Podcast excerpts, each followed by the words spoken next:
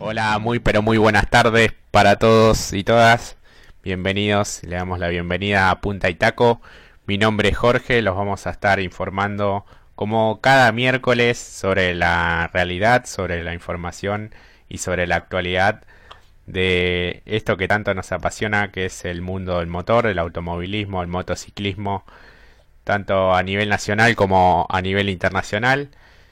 Eh, aprovechamos para repasar las redes sociales, nos pueden seguir en Punta Itaco 2020 en Instagram, en Radio Pacú, tanto en Instagram como en Facebook, así que bueno, vamos a estar conectados ahí durante esta tarde, que bueno, parecía que se venía el cielo abajo con la, tormenta y la lluvia, eh, se puso hasta de noche casi, y bueno, ahora ya calmó un poco. Pero no estoy solo, este, como todos los miércoles me acompaña mi amigo y mi compañero, mi colega Mati Cerantes. ¿Cómo estás, Mati? Buenas tardes. Buenas tardes, Jorge, ¿cómo va? Qué ganas de charlar, aunque se venga el cielo abajo, qué ganas de hablar de eh, este apasionante deporte que es el mundo motor. Fue un fin de semana intenso, así que muchas ganas, ya muchas ganas de empezar a hablar de este hermoso deporte. Contigo. Bien, bien, bien, me encanta eh, la, la, pasión y las ganas que, que le metes. Así que bueno, vamos a, a comenzar con el ámbito nacional que tiene que ver con este lo que comenzó en esta semana, que habíamos comenzado este con todas las expectativas para que arranque el TC. Eh, ya directamente esta sería una semana de competencia, ya los equipos este, estarían eh, preparados ya con todas las condiciones, pero este digo digo estarían dadas porque este lamentablemente en el día de ayer se conoció que, que bueno el gobierno nacional no dio el visto bueno para que comiencen eh, las actividades para que comiencen las competencias del turismo de carretera.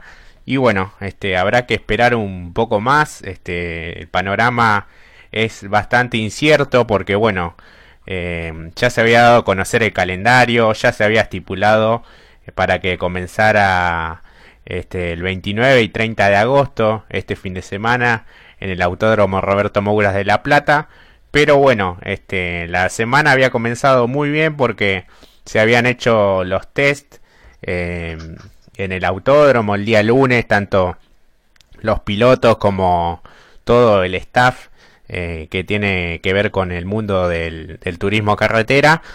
Y bueno, este, en esos test eh, se habían dado siete este, casos sospechosos de, coronavirus eh, sin, sin, este, sin confirmarse aún, porque bueno, en el caso que, que haya sospecha, lo que este, marca, indica el protocolo es que bueno, que se los aísla y que bueno, este, luego se hace el hisopado se pudo conocer que no era ningún piloto. Este, tengamos en cuenta que se testearon unas 300 personas que tienen que ver, este, bueno, preparadores, mecánicos, pilotos, obviamente, eh, bueno, los periodistas de la transmisión, eh, la televisión y, y, bueno, este, lamentablemente en, el, en la tarde de ayer, este, en un breve comunicado, la CTC confirmó que no se hará efectivo el regreso a la actividad del TC y el TC Pista este fin de semana, como recordamos en el Autódromo Roberto Mouras de La Plata, tal como se había manifestado el pasado 14 de agosto cuando se habían dado a conocer eh, el calendario tentativo. Ahora la próxima fecha que figura este, como posible retorno es el domingo 6 de septiembre. Recordemos que iban a ser dos fechas eh, consecutivas en ese autódromo. Pero bueno, depende de las autorizaciones del gobierno nacional. Este, lo que se espera ahora es una nueva reunión que fue solicitada este, por Hugo Mazacane con el ministro de Salud de la Nación, Ginés González García. Y este, bueno, recordemos que el comunicado de la CTC en el día de ayer eh, indicaba que, bueno, luego de tomar contacto con las autoridades del gobierno de la nación, las mismas le manifestaron a la comisión directiva de la Asociación Corredores Turismo Carretera que no están dadas las condiciones para que la categoría reinicie su campeonato 2020 el fin de semana del 29 y 30 de agosto en el Autódromo Roberto Mouras de La Plata. Este es el comunicado de la CTC y bueno, este habrá que, esperar un poco más, eh, ver si, si, las condiciones están dadas, este, sobre todo eh, sanitarias. Y, y bueno, es todo incertidumbre porque bueno, se había dado este paso adelante en cuanto a los testeos y a poner el, el calendario, pero bueno, siempre rondó la incertidumbre porque bueno, recordemos que este, la semana pasada o la anterior, ahora ya no me acuerdo, eh, se habían reunido este, con el ministro de salud de la nación y luego de la provincia y bueno, todavía faltaba el visto bueno tanto del gobierno nacional como del gobierno provincial para llevar a cabo la competencia y bueno, esto, la reunión esa nunca se concretó. Eh, y bueno, ya con el, ya el día lunes, eh, aún haciendo los testeos, eh, estaba muy sobre la, sobre la hora, este, más allá que era una parte formal, este, ya viendo que el lunes no había ninguna respuesta, se veía venir que bueno, no, que iba a ser complicado que, que autoricen, más, más con todos los casos nuevos que hay eh, diariamente. Porque bueno, en el día de ayer hubo 8.771 nuevos casos de COVID-19 y bueno, ya la cifra total asciende a 359.638 personas con casos positivos. Mientras que este, las camas de terapia intensiva y las personas que están internadas son 1990 y el porcentaje de ocupación total de camas de terapia intensiva a nivel nacional es del 58,3% y en el AMBA del 66,5%. Y bueno, recordemos que en total fallecieron 7.661 personas y que bueno, el AMBA es uno de los este, lugares que, más está siendo castigada por, por esta pandemia. No sé, Mati, ¿cuál es tu, tu punto de vista de esta situación?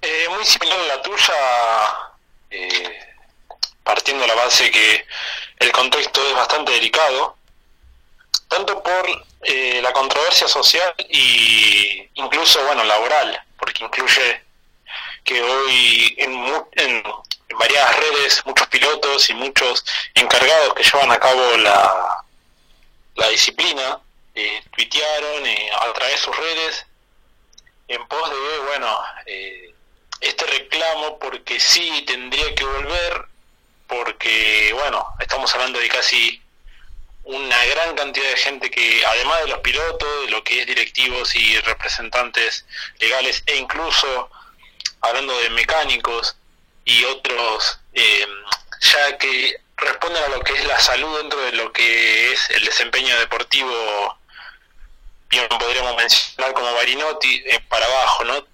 hay mucha gente que está encargada en el ámbito laboral, que también quiere trabajar, que no necesita por estos meses de parate. Entonces la situación es bastante delicada. Por todo lo que vos mencionaste, eh, yo estoy, no estoy ni a favor ni en contra, es una situación que ya desborda y la opinión que pueda uno u otros tener creo que no cambia a la decisión final que se ha determinado eventualmente.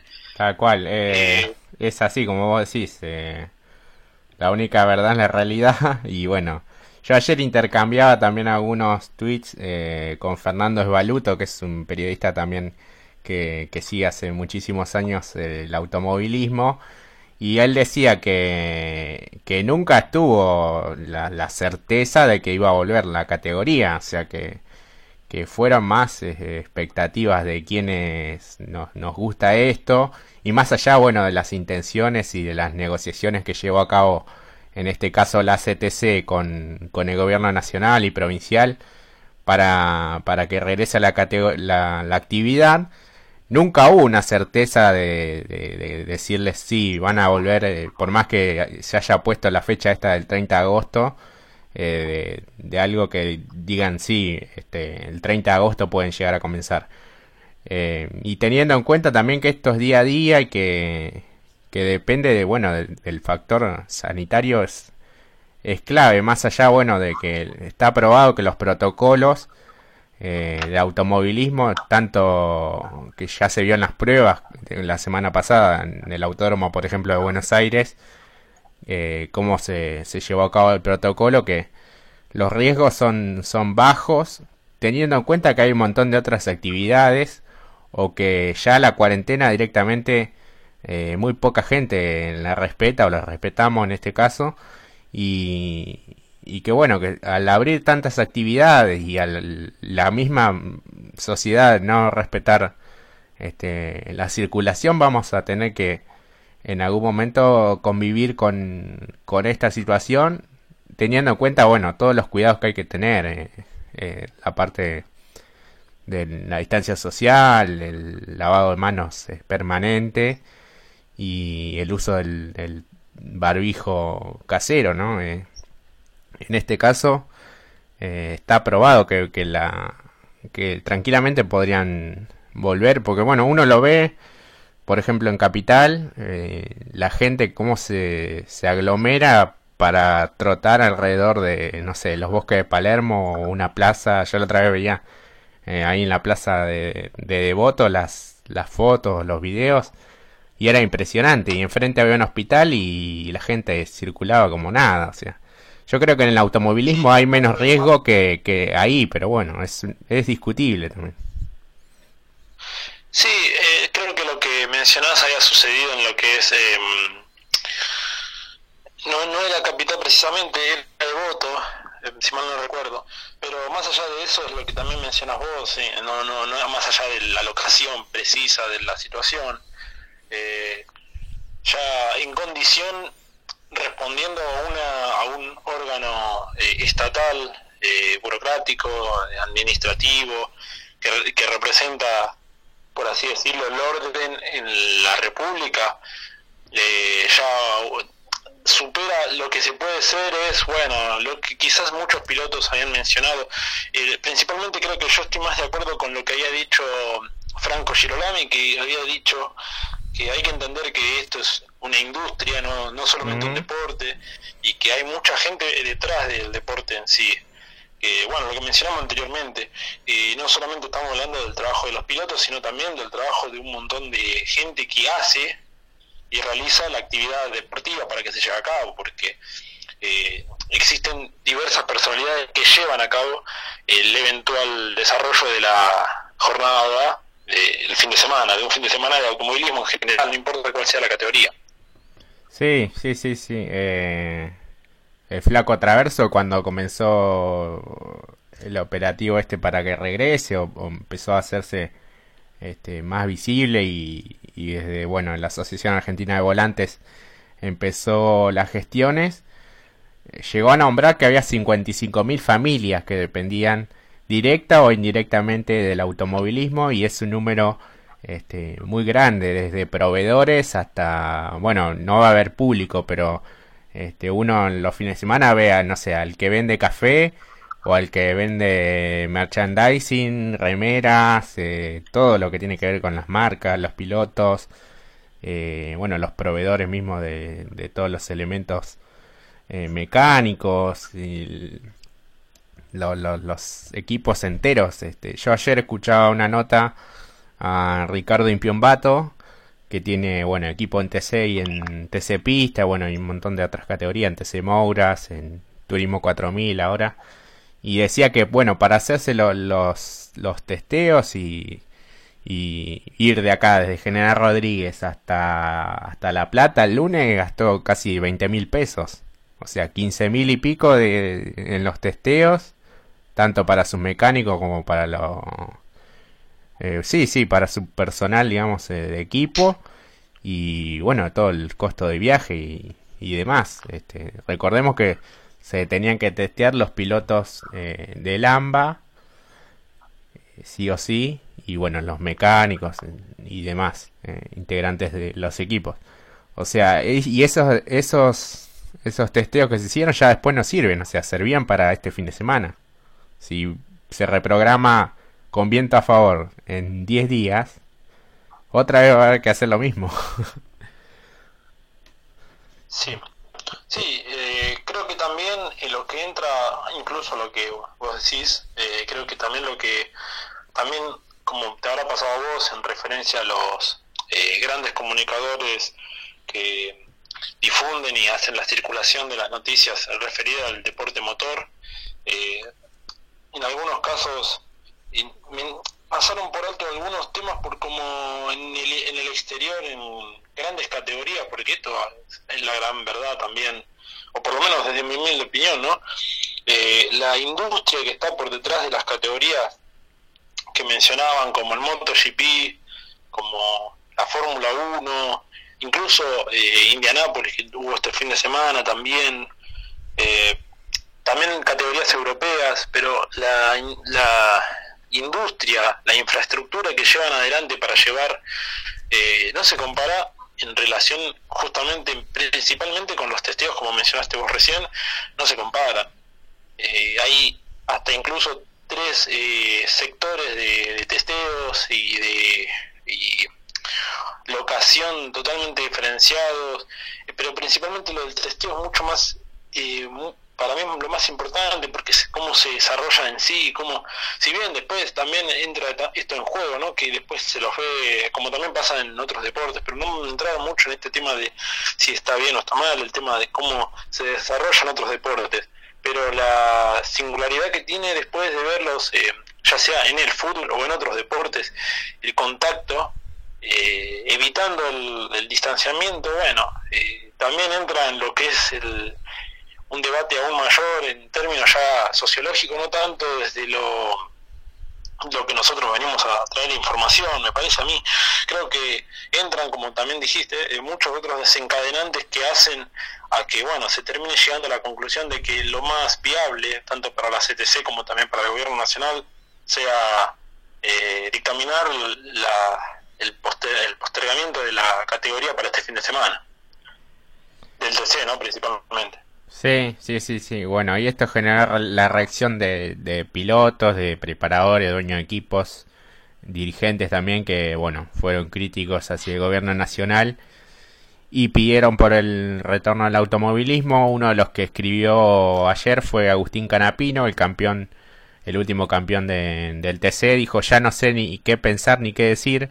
Estoy triste, indignado, enojado. Realmente por momentos no sé si es una pesadilla o está pasando de verdad. Ojalá podamos volver a trabajar pronto con las medidas de cuidado y conviviendo con el virus como hace todo el mundo. Bueno, esto son las, lo que escribió en su cuenta de Twitter Agustín Canapino. Y bueno, recordemos que ya le habían mandado un mensaje o había escrito un tweet eh, al presidente Alberto Fernández en el mes de junio pidiéndole que, que no se olvide el automovilismo. Esto era, bueno, cuando se hablaba de eh, las otras actividades deportivas y bueno, eh, ya los, negocios que no eran esenciales empezaron a abrir.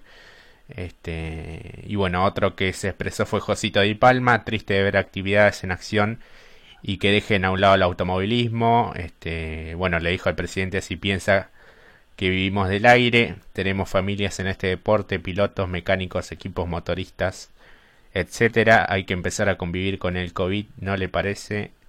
Bueno, fueron las expresiones del piloto de Arrecifes.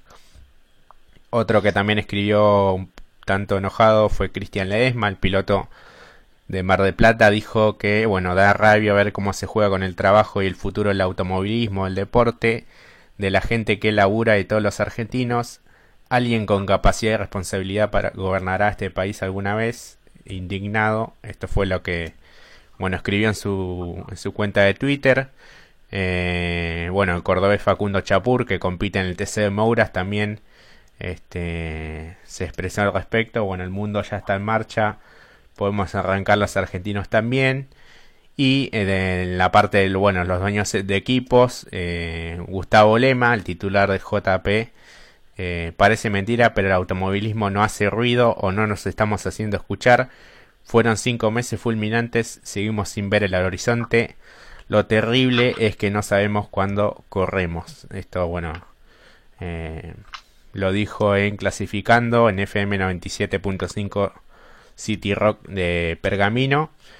Y este, también se expresó Hugo Pauletti, el hombre del turismo nacional, Eh, dijo automovilismo deportivo no, la Copa Libertadores sí, y cuando vuelven los jugadores al país no hacen cuarentena. Eh, y bueno, esto fue lo que expresó este, la parte dirigencial. También, bueno, el gerente general de la CTC, Fernando Miori, eh, que bueno, había participado también activamente en las negociaciones para que vuelva al TC este 30 de agosto. Eh, ya que abrieron tantas fábricas para producir y trabajar, tanto cuesta abrir el automovilismo, se preguntaba.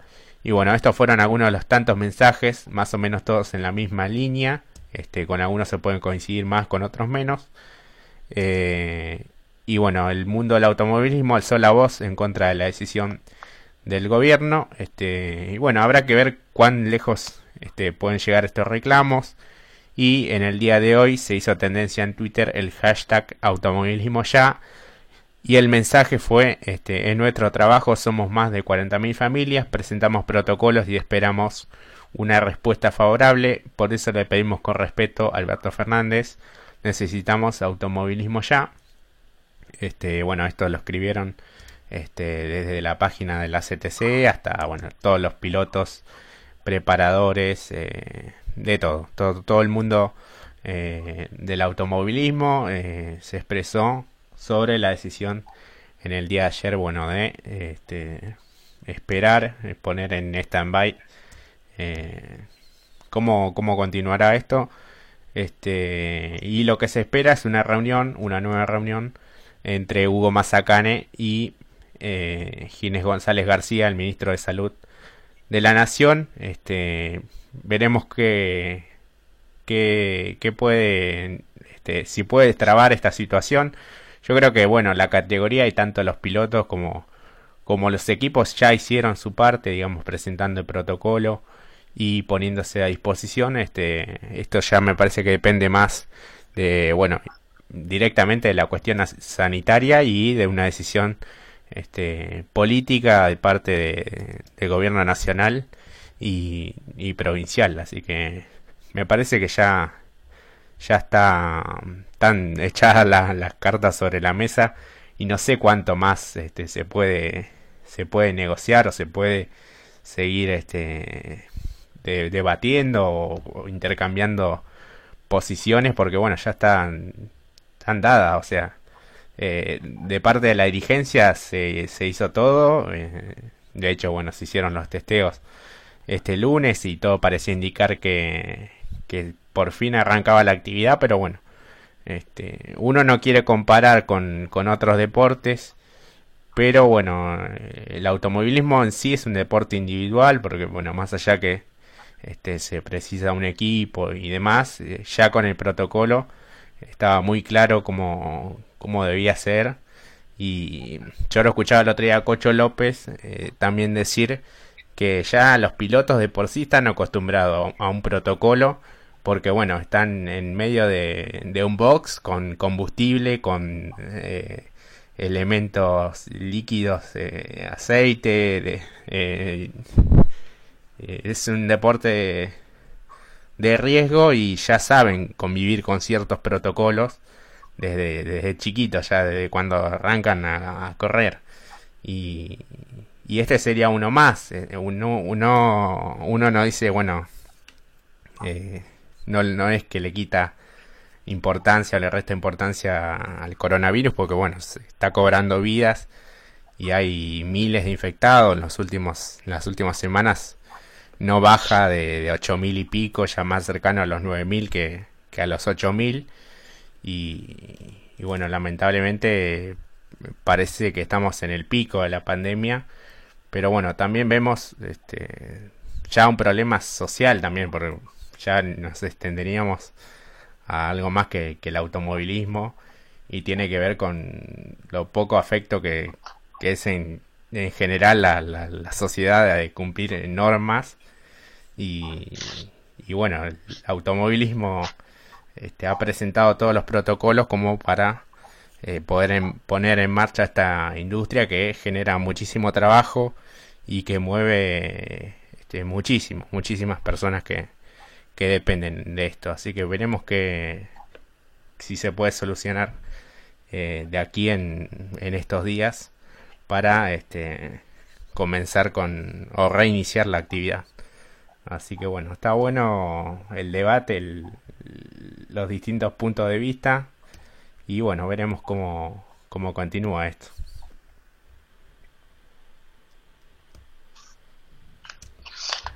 Sí, habrá que esperar. Eh, yo me quedé pensando en realidad eh, si van a... Si por algún motivo puede ser que haya sido esta situación al...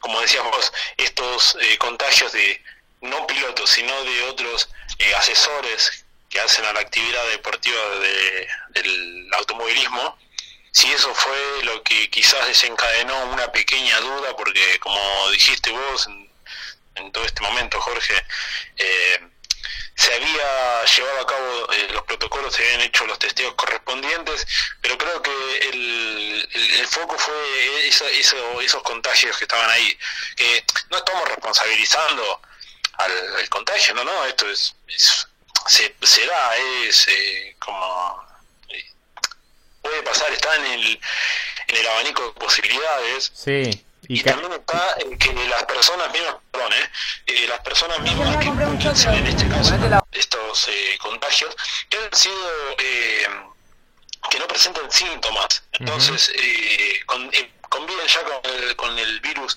incubado.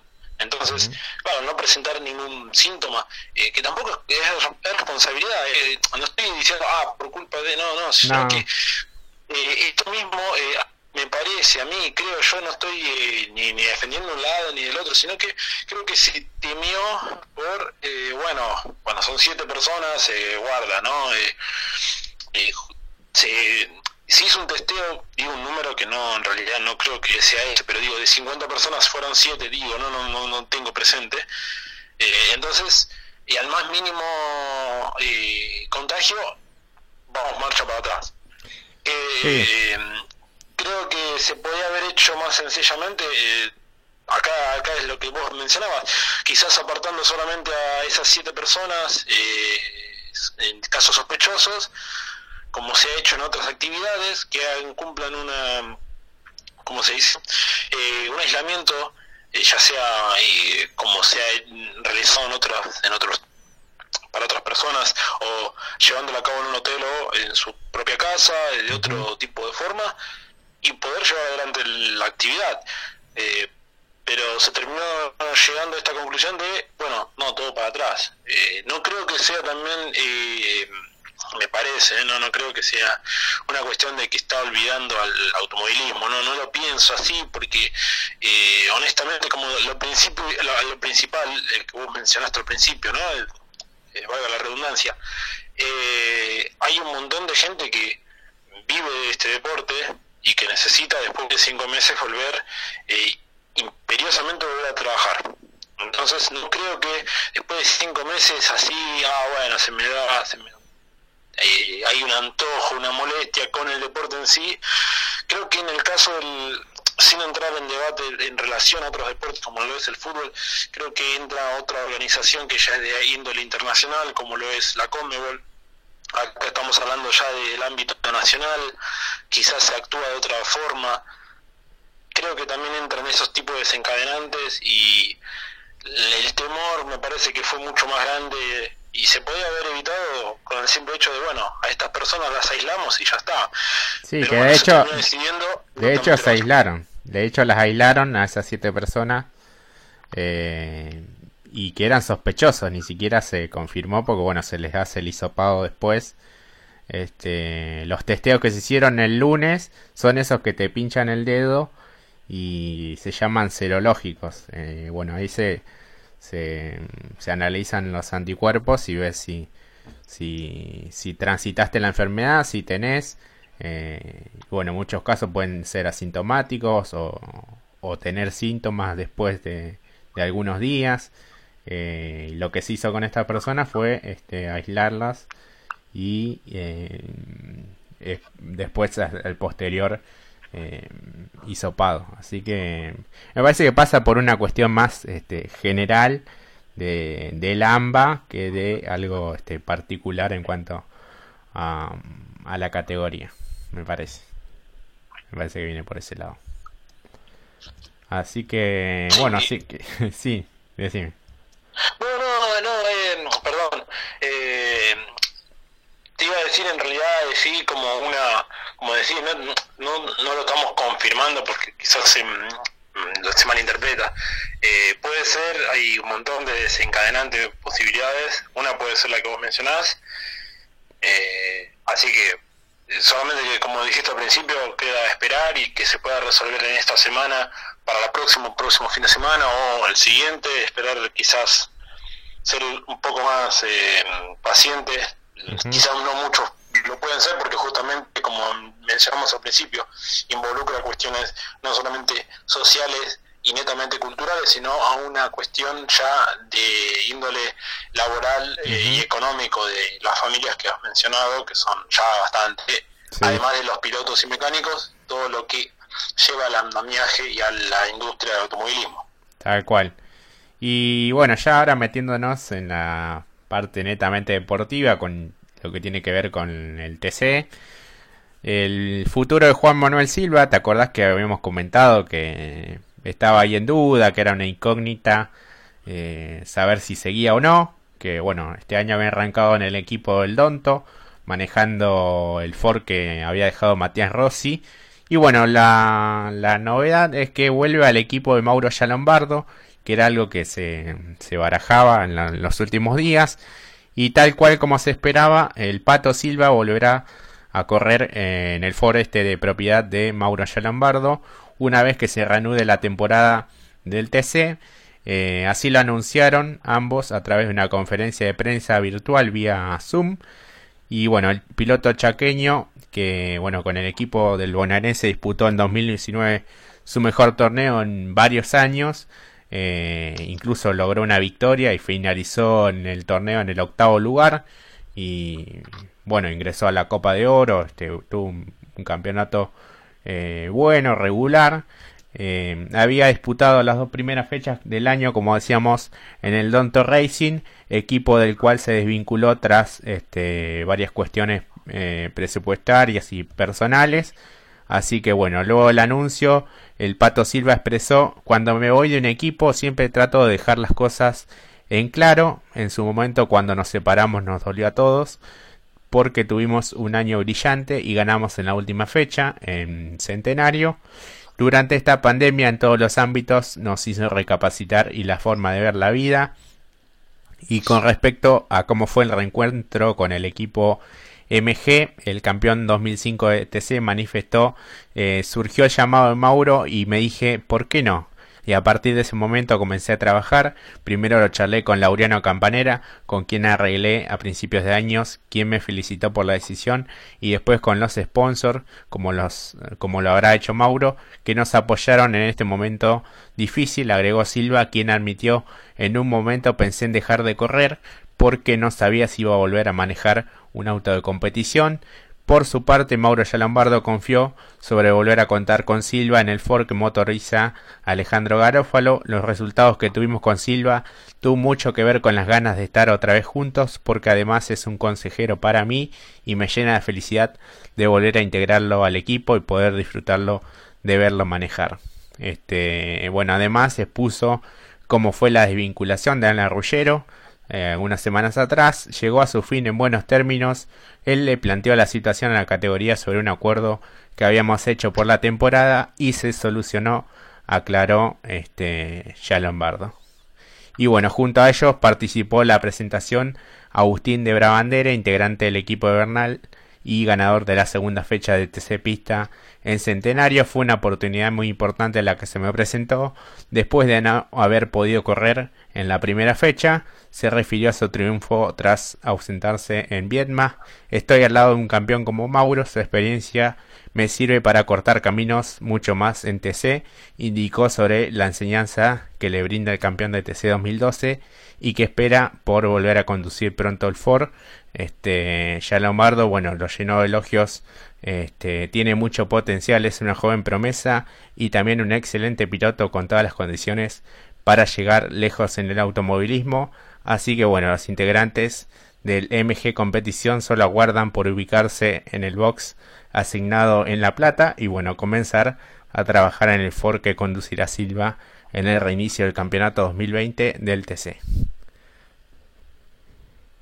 Se dio lo que finalmente veníamos este, este, vislumbrando en cuanto a la llegada de Silva al equipo de Mauro Yalambardo. Parece que este, limaron las asperezas este, con la que había terminado el año pasado, este, luego de su desvinculación de ese equipo y bueno, ahora retorna de, de nuevo, este, valga la redundancia, a, este, a ese Ford.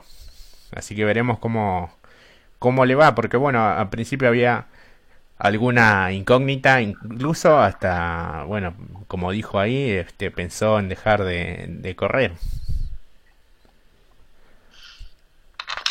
Sí, no hubiese sido la mejor decisión por lo que simboliza el Pato Silva para, eh, para la categoría. Eh, y creo que incluso, eh, más allá, creo que, como dijiste vos, las asperezas era el, principal factor que se tenía que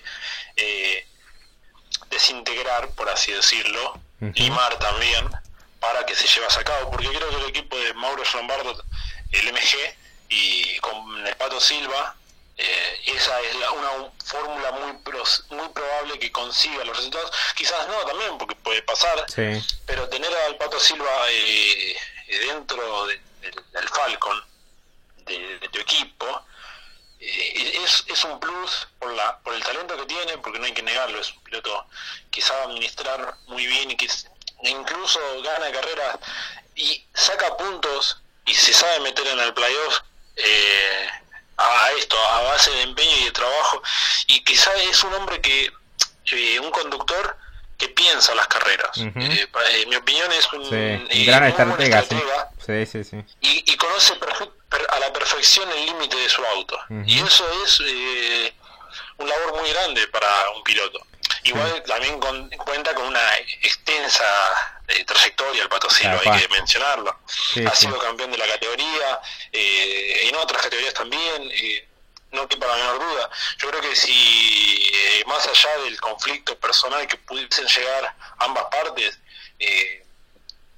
para que también funcionen ambas partes, la unión era también lo mejor. Si tenés el auto ahí y y no, y no tenías oferta o a otro piloto que pudiese conducir eh, eh, aquel auto, aquel vehículo, y estaba la posibilidad de que retorne Silva, eh, la verdad que uno no lo duda, al igual que el Pato Silva, tener la oportunidad de seguir conduciendo. También entran los factores económicos que también involucran un gran...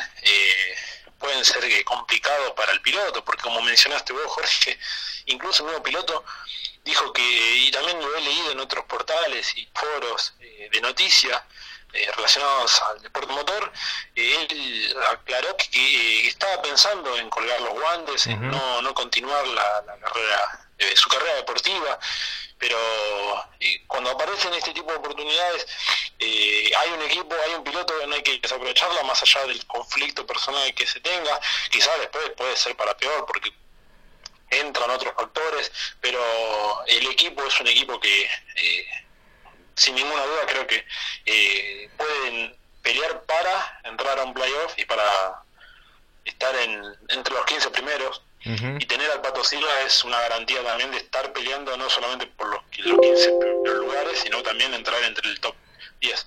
Tal cual. Y otro de los de las novedades que, que hay en este en este parate del TC tiene que ver con el equipo Uranga Racing, este, que bueno, ya tiene listos los autos de Truco y Trocet.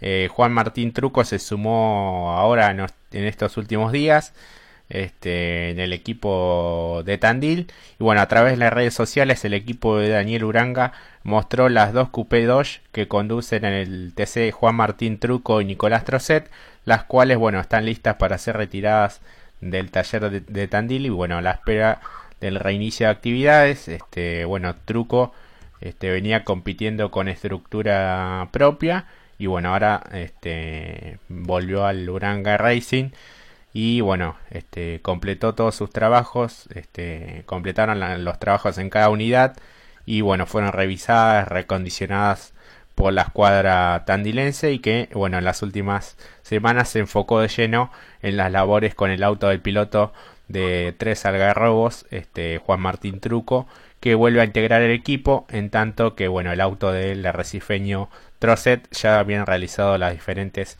modificaciones que serán probadas cuando se ponga en pista y bueno, así que este, veremos qué, qué performance pueden tener estas dos este, Coupe 2.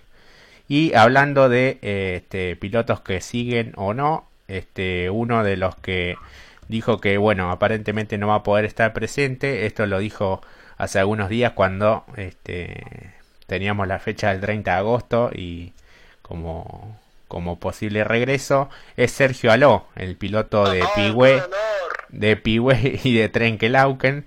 Este, sabía que, te iba a doler. Este, vive horas con sensaciones encontradas.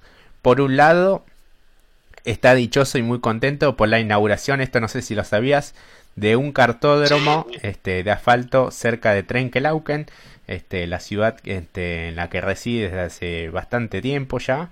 Sin embargo, la imposibilidad de poder estar presente en el regreso del TC, si se concretaba, bueno, en estos días, lo tiene bastante apenado. Este, las declaraciones fueron: Estoy feliz por la concreción de este sueño.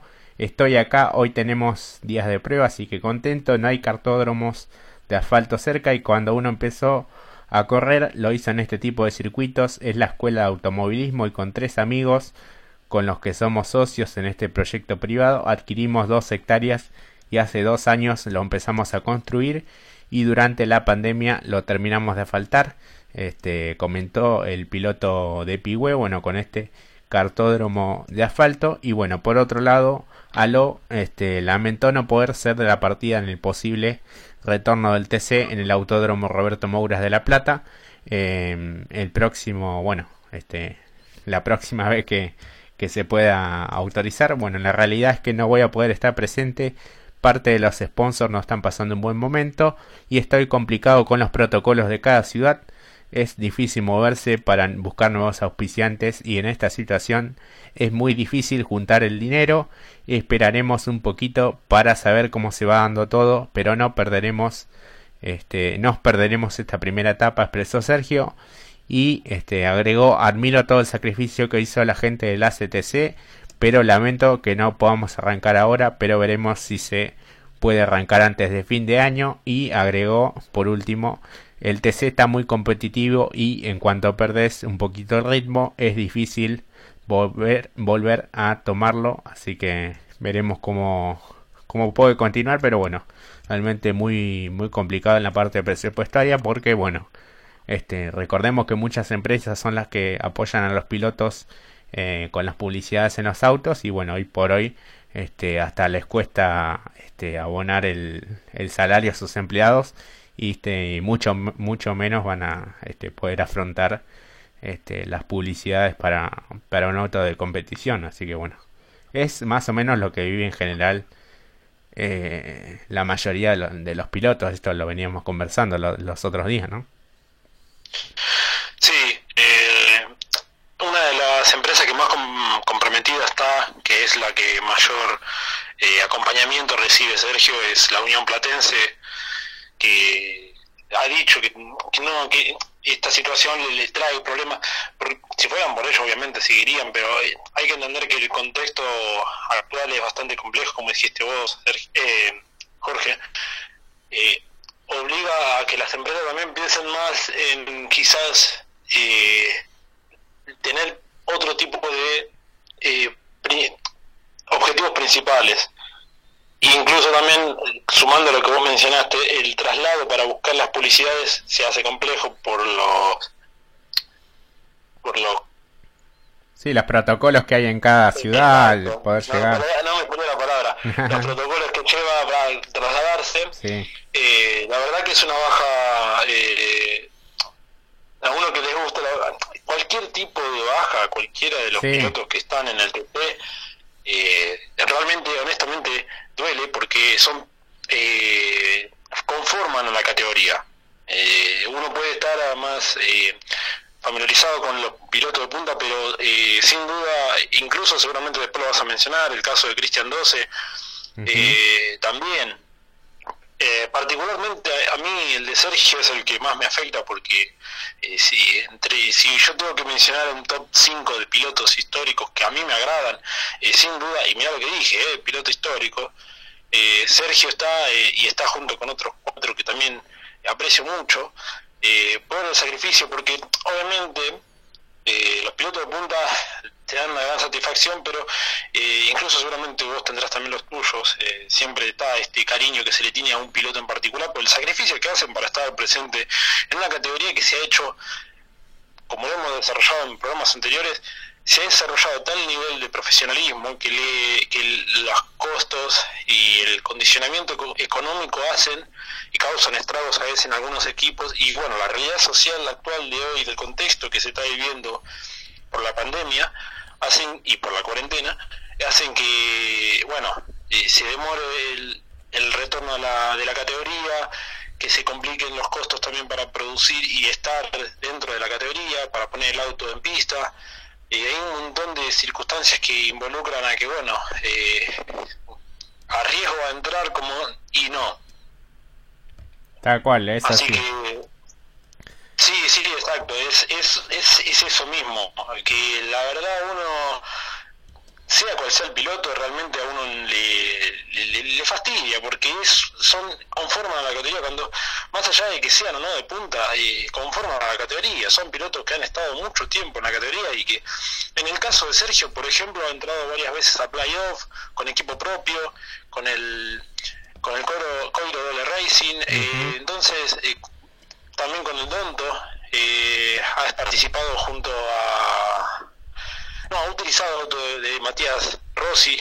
Entonces, eh, ha hecho equipo no solo con pilotos, eh, no solo con su propia estructura, sino ha hecho ha tenido compañero a Ortelli, a Mazacane, entonces eh, en, estado en estructuras. Entonces, eh, más allá de, que quizás no, no los resultados que uno dice de, de la zona alta, como siempre dividimos por lo que es el pelotón, siempre dividimos zona, la zona principal, la zona alta, la media y la zona baja. Eh, si en zona baja también hacen en la categoría como la zona media y la zona alta. Entonces, cualquier baja de cualquier marca, de cualquier tipo, eh, es un, y afecta, afecta y mucho.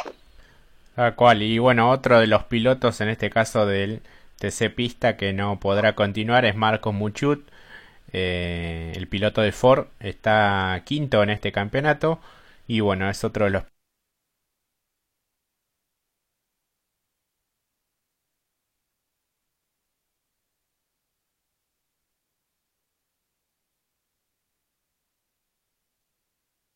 pilotos que no va a poder seguir en el TC Pista una vez que la categoría bueno reinicie su campeonato. También por cuestiones este, presupuestarias dijo me bajo por, esta cuestión. Se cayeron dos auspiciantes y obviamente eh, no llegaba a cubrir lo que me pedían en el equipo. Eh, recordemos que este, retornó a la categoría telonera en esta temporada luego el accidente que sufrió, sufrió en la decimoprimera fecha del campeonato 2019 en Rafael al chocar contra un paredón luego un toque de Ricardo de Gumois Así que bueno, el santafesino se había incorporado, incorporado al Moriatis competición para manejar el Ford que había utilizado eh, Emanuel Moriatis el año pasado en el TC. Este, y bueno, en el ámbito deportivo había tenido un buen arranque con un quinto puesto en la apertura de Viedma y un noveno lugar en Neuquén.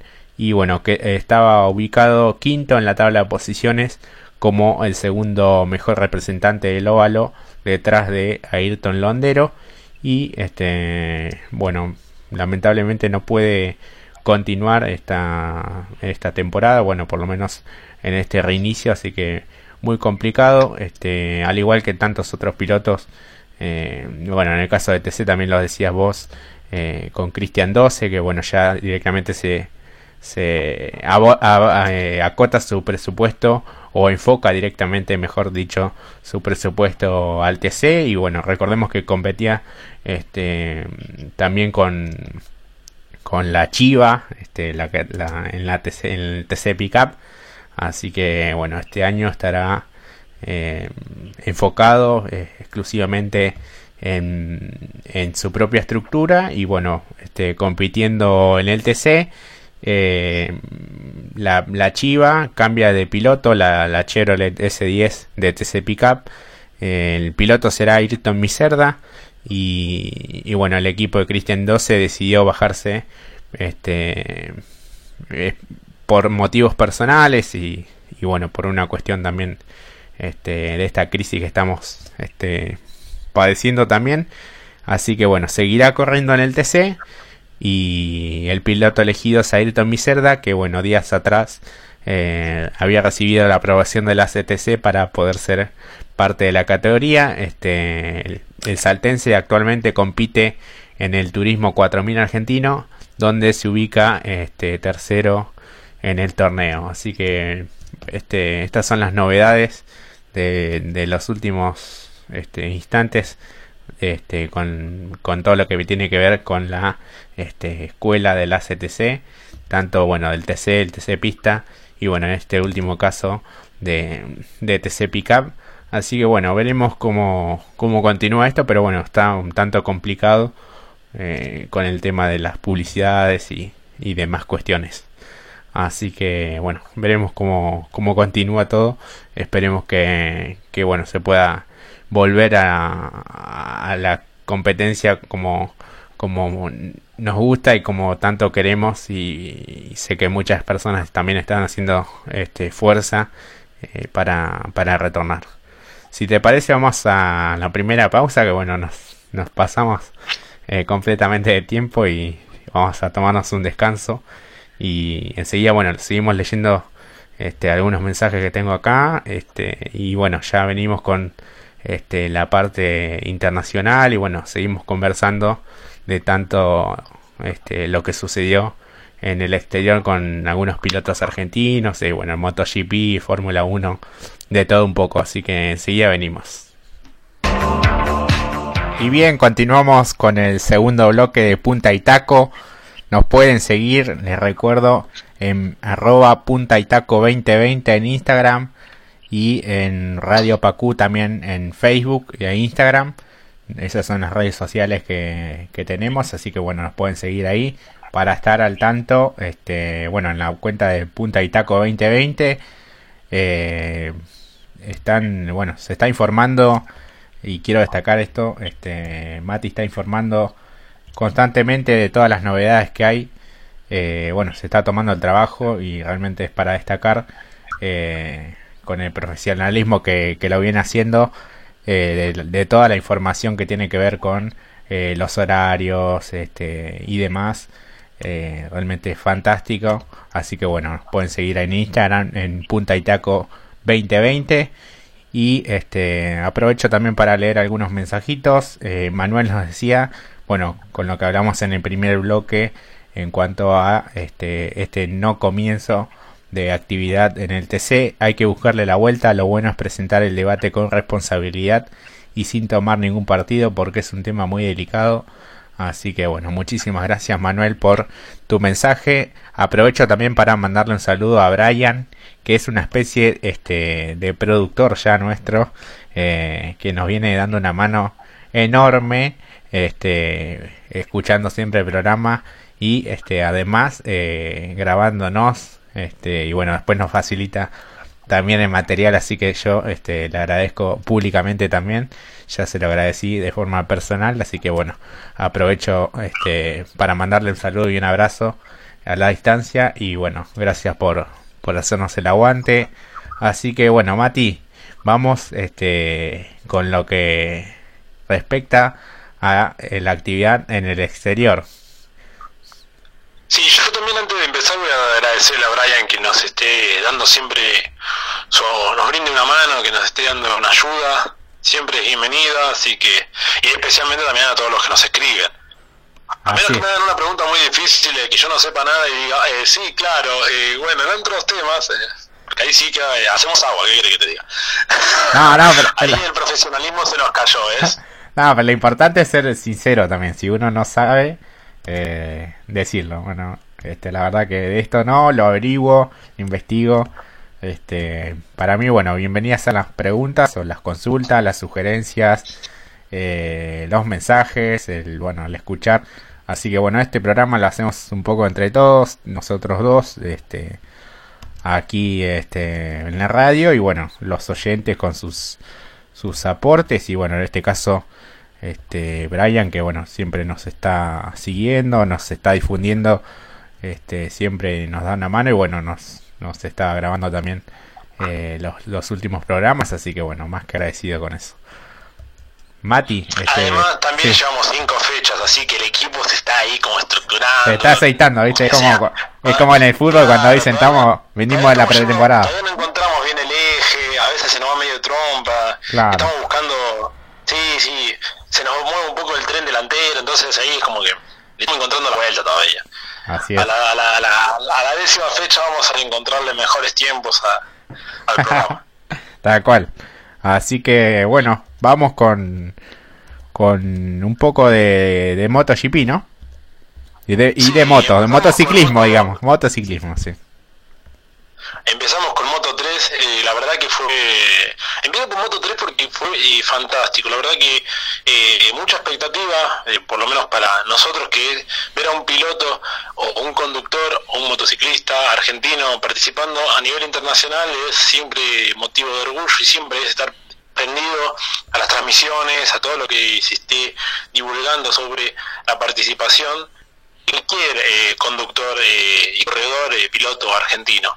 Y en este caso, Gabriel Rodrigo, que corre en Moto 3, eh, había conseguido la pole el sábado en el Gran Premio de Estiria. Así que ese ya era motivo para estar ahí prendido el, muy muy temprano, el, el, sábado, el domingo, perdón, pero el domingo a las 5 de la mañana. y hablando netamente de la, de la carrera, tuvo una excelente largada, picó en punta, eh, pero poco de, pocos metros después eh, perdió la, punta en manos de Tony Arbo.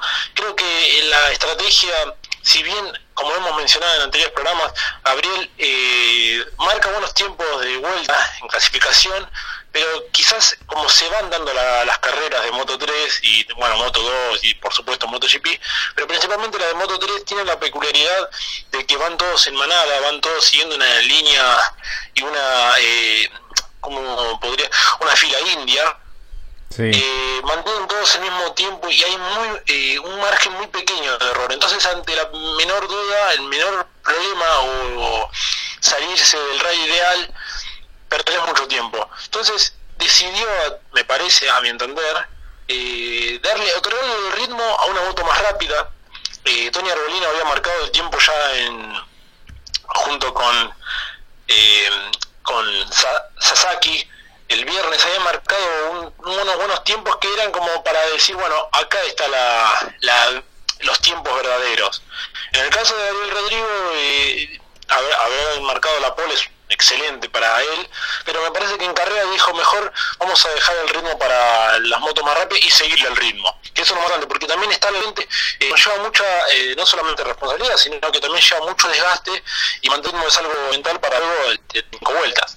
Así que por parte de Gabriel Rodrigo es un poco competitivo. En el momento quizás perdió, como te dije eh, anteriormente, esto, si vos en una vuelta no sos eh, perfecto, por así decirlo, eh, a perder muchos puestos. Eh, en la vuelta 16 de 23 eh, cayó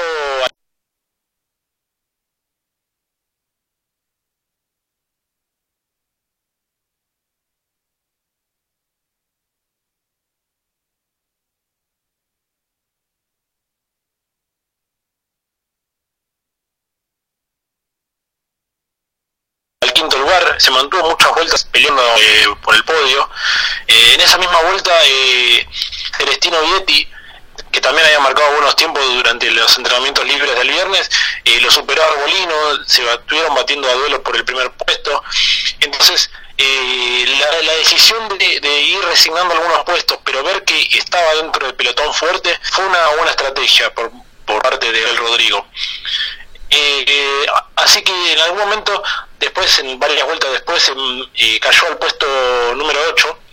Eh, sin embargo, eh, tuvo la suerte de una imprudencia que las KTM de Sasaki, que lo habíamos mencionado anteriormente, y Onku, que son compañeros de equipo de KTM, se vieron involucrados en un toque desafortunado, cayendo los dos y quedando fuera de carrera. Eso le permitió a Gabriel Rodrigo saltar nuevamente al quinto puesto. Eh, mantuvo el ritmo y no estaba para pelear el podio, la verdad. En algún momento esto, este cambio de también eh, refrigerar, por así decirlo, eh, la goma y también el rendimiento que tenés que estar muy a un muy buen nivel para estar en el podio por la, por la demanda desgastante que lleva la carrera, eh, volvió a colocarse en el podio, pero rápidamente en las últimas vueltas se notó que no, no estaba en condiciones para pelear por el podio frente a pilotos como por ejemplo hay Ogura. Eh, creo que lo que lo más lo que más afectó en el rendimiento fue el repiqueteo que sintió en la moto y creo que también la pérdida del tren delantero se notó un poco y antes que perder todo y arriesgar además también porque hoy como te dije salirte un poco a incluso lo que también afectó en otra en, moto 2 por ejemplo pisar lo verde era letal porque eh, el, el comisario deportivo estaba muy estricto y apenas rozabas con un neumático ya era motivo para una penalización. Entonces, en vez de arriesgar, creo que también estuvo bien, eh, llegó cuarto, también aprovechó llegar cuarto porque McFree, uno de los que pelea el campeonato, eh, también se cayó, entonces aprovechó y alcanzó el cuarto lugar, pero mantener el ritmo, estar entre los los cinco de punta, la verdad que rescato mucho la labor de Gabriel, porque no solamente haber conseguido la pole, sino haberse mantenido en ritmo a pesar de estos inconvenientes pequeños, pero porque es el desgaste propio de la moto en carrera, como el repiqueteo y el, desgaste del tren delantero, lo llevaron a finalizar cuarto. Entonces, eh, de alguna manera, la verdad que un, eh, fin de semana muy, eh, muy bueno para él, muy positivo que lo ubica bien en el campeonato, pero también tengo que rescatar que Ogura, como lo mencionamos antes, eh, la verdad que está ahí, eh, como dije anteriormente lo de Silva, acá lo mismo.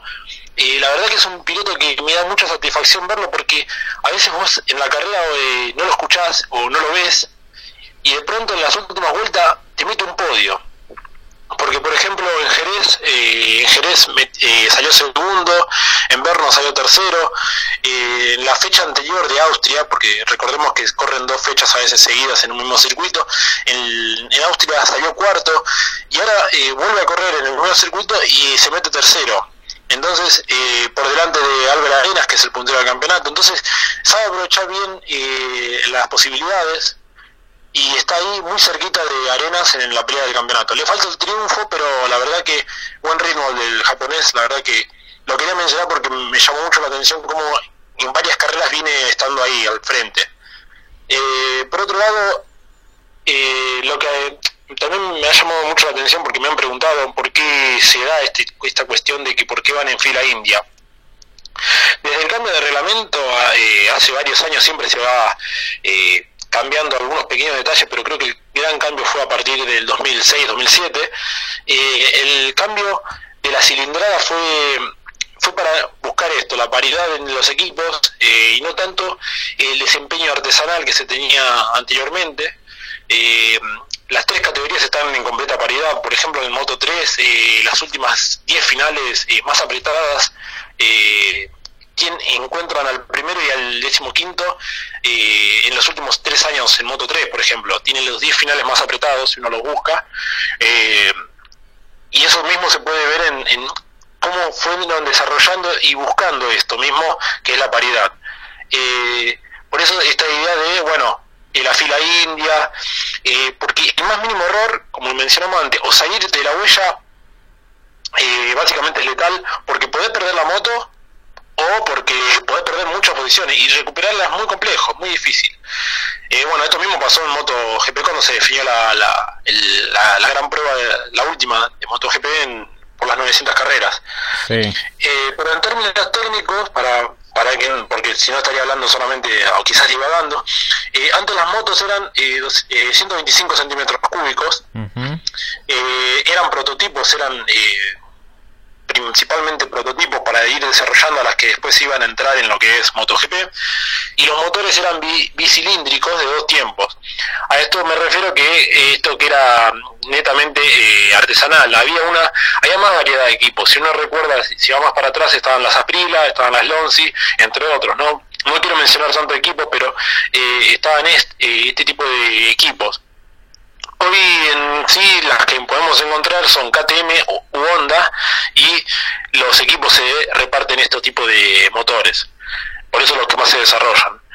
Eh, el campeonato de moto, volviendo al tema del campeonato, lo encuentra Arenas primero en el campeonato con 106 puntos. Eh, llegó quinto en esta última carrera. Segundo está Ura con 81. Y tercero está McPhee que perdió muchos puntos tras la caída, pero se mantiene tercero con 67 puntos, eso es lo más importante. Y el argentino Gabriel Rodrigo se encuentra ubicado octavo con 48 puntos. Viene en ascenso, me parece que si sigue en esta en esta marca de sumar puntos eh, va a ir escalando posiciones, así que tendremos que esperar para la próxima carrera para que veamos si puede seguir eh, manteniendo el buen ritmo. En términos de Moto 2, eh, en términos de Moto 2, brevemente, lo que te decía, que el leve error puede llevarte a perder incluso una carrera. Eh, el que alcanzó la victoria fue eh, eh, alcanzó la quinta ubicación en el campeonato tras ganar este domingo. creo que la ganó gracias a la penalidad que se le otorgó a Jorge Martín, pero fue tal el, al límite que tocó lo verde y ahí fue sancionado y castigado eh, perdiendo un, puesto. Entonces, la victoria fue quedó en manos de Besegui.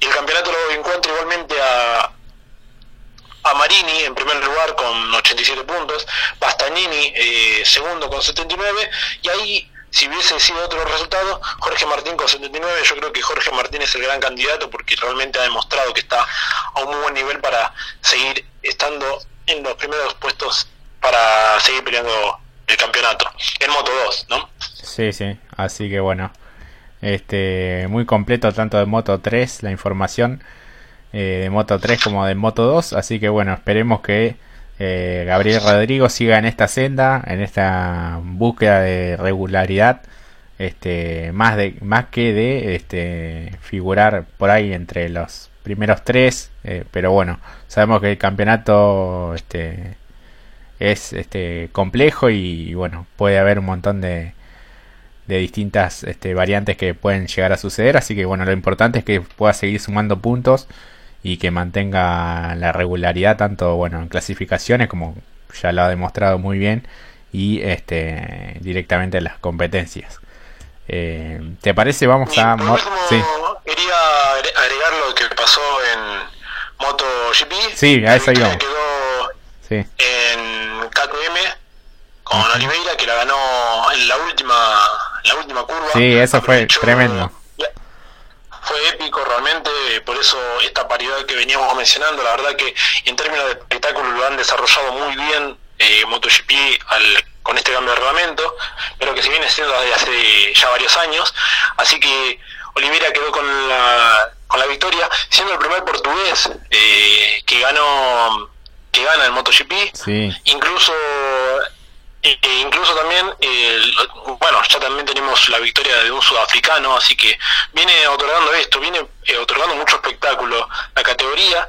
Eh, lamentablemente el que más perdió fue Espargaró, que venía haciendo una gran carrera, que aprovechó la caída de Viñales en algún momento, como Jack Miller también. La caída de Viñales que después se confirmó que el freno explotó de alguna manera y no pudo hacer más que eh, arrojarse de la moto para que la moto impactara contra la contención, donde luego se fuego.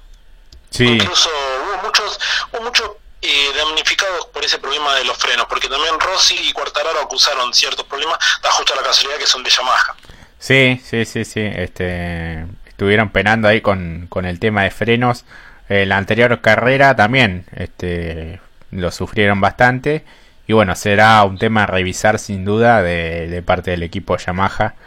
Este, y bueno, sin dudas eh, estaríamos hablando de algo muchísimo peor si Maverick eh, Viñales eh, no se hubiese arrojado de, la forma que se arrojó, porque bueno, la moto ya iba sin control y, y bueno, dio contra la contención y bueno, este me sorprendió también que agarre fuego. Este, me parece que bueno, era por la temperatura este, de los frenos y, de los neumáticos. Y bueno, este, venía a gran velocidad, creo que superando los 170 kilómetros por hora cuando este, se, se estrelló.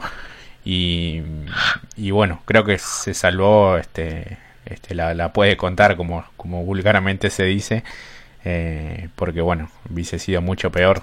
Así que fue, fue impresionante. Sí, eh, esto eh, lo que demuestra es que, bueno, después en cámara on board demuestra que fue más que nada un freno, más que no una vez que se trabó el acelerador ni nada, porque hubiese sido mucho peor. Pero bueno, hablaba del profesionalismo que tienen eh, los primeros pilotos de primer nivel, como Viñales, que ante la sin no dudó ni un segundo y se terminó arrojando, dejándose caer por la colada de la moto sin producir más daños más eh, estrepitosos como fueron la fecha anterior. sí, ya la, había pasado mal en Austria, la pasó mal. no va a querer, este, no va a tener un buen recuerdo de, de Austria, bueno, la, la carrera anterior este, en donde se salvó por poco que lo, chocaran las otras motos y bueno, ahora con, con este hecho. Sí, decime. Es cerrar este bloque. Eh, se encuentra en la punta del campeonato de MotoGP Cuartararo con 70 puntos. Quien viene tranquilo a pesar de haber ganado la, anterior carrera, Dovicioso está a, tres puntos ahora, ya que Cuartararo no, finalizó bien, no tuvo una buena fecha, no viene teniendo grandes eh, actuaciones, ahora se, eh, se colocó décimo tercero en esta última carrera. Dovicioso al colocarse quinto va eh, de a poquito descontándole a Cuartararo. Eh, Jack Miller es otro que también está ahí con 56 puntos. En tercer lugar, lo interesante es ver que, eh, por ejemplo, en el caso de Rossi está muy lejos y a lo que nos tiene acostumbrados, pero quizás con un buen resultado se puede volver a meter en zona de puntos más importantes. Está séptimo con 45 puntos. Bien, y bueno, ahí está, eh, me parece que está en negociaciones también con el equipo eh, Yamaha Valentino, así que bueno, veremos cómo, cómo continúa, así que bueno, muy apasionante este campeonato, este, bueno, de MotoGP, y bueno, la próxima fecha es en septiembre recién, el 13 en San Marino. Exactamente, así que tendremos más, eh, tendremos que esperar una, venimos tan cuando uno viene así que no, no, sigan, continúen, pero bueno, semana para otras categorías también. Por tema para mí coincidieron en eso, llegar a un acuerdo con las demás categorías para que no se juntasen tanto. Así que tendremos que esperar eh, dos semanas por lo menos para ver el, espectáculo que nos tiene para lo que será la próxima fecha, como bien dijiste vos, el Gran Premio de San Marino en Imola. Sí, sí. Así que bueno, veremos si hay un nuevo ganador, como, como viene pasando en estas últimas fechas, o bueno, se repite alguno, o se recupera alguno de los que son los hombres más fuertes de, de la categoría. Así que bueno, muy apasionante todo lo que se está dando de MotoGP. Y continuamos con un poco más este ahora de automovilismo, ¿no? Sí, eh, para ser eh, breve, lo que quizás la noticia que nos más nos desagradó quizás porque estábamos muy al tanto de la participación de Franco Girolami. Eh, lamentablemente no va a estar presente en la próxima fecha de, TCR italiano. Eh, nos pudimos comunicar con el equipo donde nos confirmaron que no va a estar presente. MM Motorsport. Sí. Existe quizás la posibilidad de que retorne en las próximas carreras, porque recordemos es un campeonato mucho más acotado por el tema del contexto social que se ha vivido este año. Eh, el equipo no dio mucha confirmación, simplemente que eh, está abierto a la posibilidad que hablar por partes. Lo mismo que sucedió la fecha anterior. Eh, nos sorprendió a todos, la primera que se corrió, que él corrió, que pudo participar, Franco, fue por invitación, y la segunda fue eh, a, poco, a pocos días, porque él estaba justo ya en Italia después de haber probado en, en Mugello, entonces tuvo la suerte de correr dos carreras, y esta, bueno, y la presente que va a ser en, en Imola, a la casualidad, ¿no? En San Marino, eh, no va a estar presente el argentino, pero que lo particular es que se ubica séptimo en el campeonato, mucho mejor ubicado que su compañero de equipo, y tendremos que esperar para la próxima carrera, ya en septiembre, para la carrera de Vallelunga, o quizás la de Monza en noviembre, o ya la última que sería en Imola. No quedan muchas fechas, eh, justamente, por lo que decíamos, que lo, acotado y acortado que ha sido este campeonato. Así es, así que bueno, veremos qué, qué destino tiene Franco Girolami, este, que había hecho una muy buena, una muy buena campaña en estas, estas carreras que en las que pudo participar, así que bueno, veremos si es convocado nuevamente. Y bueno, lo, lo copado también del equipo que te respondió ante tu consulta, así que bueno, este, nos brindaron esa información de primera mano. Sí. No sé si querés que vayamos a una pausa o sigamos hablando. No... Tenemos un par de minutitos. ¿eh? No sé si tenías alguna otra más así cortita de información. Sí, eh, a ver, otra de las cosas que tuvimos la buena noticia es que volvió Facu Regalía sí. en una categoría menor. Eh, la verdad que más allá de que sea menor, a nosotros no, se nos enorgullece mucho porque corrió en la Euro Fórmula Open eh, por la segunda fecha en Paul Richard. Eh, la actuación, quizás uno dirá, ah, bueno, por ubicación, pero en realidad el equipo, eh, Van Hammerthot Racing, apostó a, a Facu para que participe, a Facu Regalí, por una cuestión de casi de relaciones públicas y de contrato que tienen por otras cuestiones de empresa que llevan a cabo. la idea básicamente fue que el, el trabajo que realiza hoy por hoy Facu Regalía hace cuatro años que no corre. Sí, es verdad. Él tiene, una, él tiene un consultor eh, que es básicamente coaching, establishment, donde realiza distintos trabajos relacionados a las charlas para pilotos para que se puedan perfeccionar. eh, tuvo la suerte de que él trabaja con algunos de los pilotos de este equipo y el equipo necesitaba un piloto para poner en pista, para buscar mejores, eh, mejoras en el monoplaza y le dijeron si, si tenían la más o menos como un, partido de cuando te falta uno che te compás para jugar sí. olvida y la verdad que y más allá que sea así que se haya dado de improviso la verdad que fue muy bueno porque estamos hablando de un piloto que ha tenido un nivel internacional muy exitoso. Creo que comprado en su principio como lo fue eh, el Guerreri, me parece que con una han podido competir en un gran nivel internacional. No, no, no lo quiero comparar con Pechito porque bueno, Pechito es un escalón más arriba, pero en términos de la, la, popularidad que ha tenido, ha llegado a correr en Indy Light, en grandes equipos como el de New Garden, incluso ha competido eh, con un con un piloto actual de la Fórmula 1 en este tipo de categorías eh, que son como eh, GP3 o Fórmula 3 cambiando de nombre, como lo es eh, Adrián Kvyat, que hoy corre justamente en Fórmula 1. Entonces, eh, yo creo que más allá de, los, las dificultades que se le presentaron a eh, término económico y otras que tienen que ver más con eh, una categoría nacional, como lo es Top Race, la verdad que si esta puede ser una posibilidad para que vuelva de a poco a volver a integrarse realmente en el foco del automovilismo donde merece estar, la verdad que sea bienvenido porque eh, eh, a pesar del resultado que se supo colocar séptimo eh, en, la, en competición en este tipo de categoría,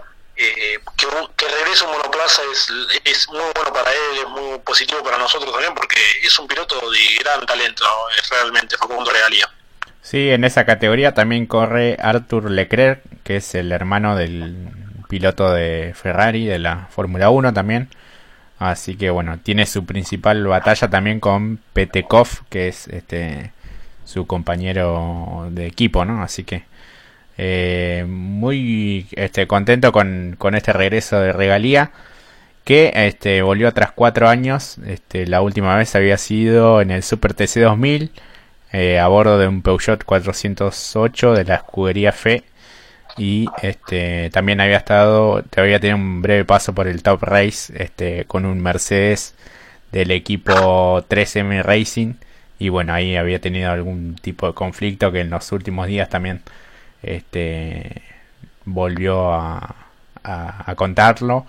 Así que bueno con dirigentes de, de esa categoría ex dirigentes de la categoría del Top Race y bueno acusaciones eh, muy fuertes este, directamente de estafas que, sufrió en, nuestro país. Así que bueno, veremos cómo continúa con su carrera deportiva.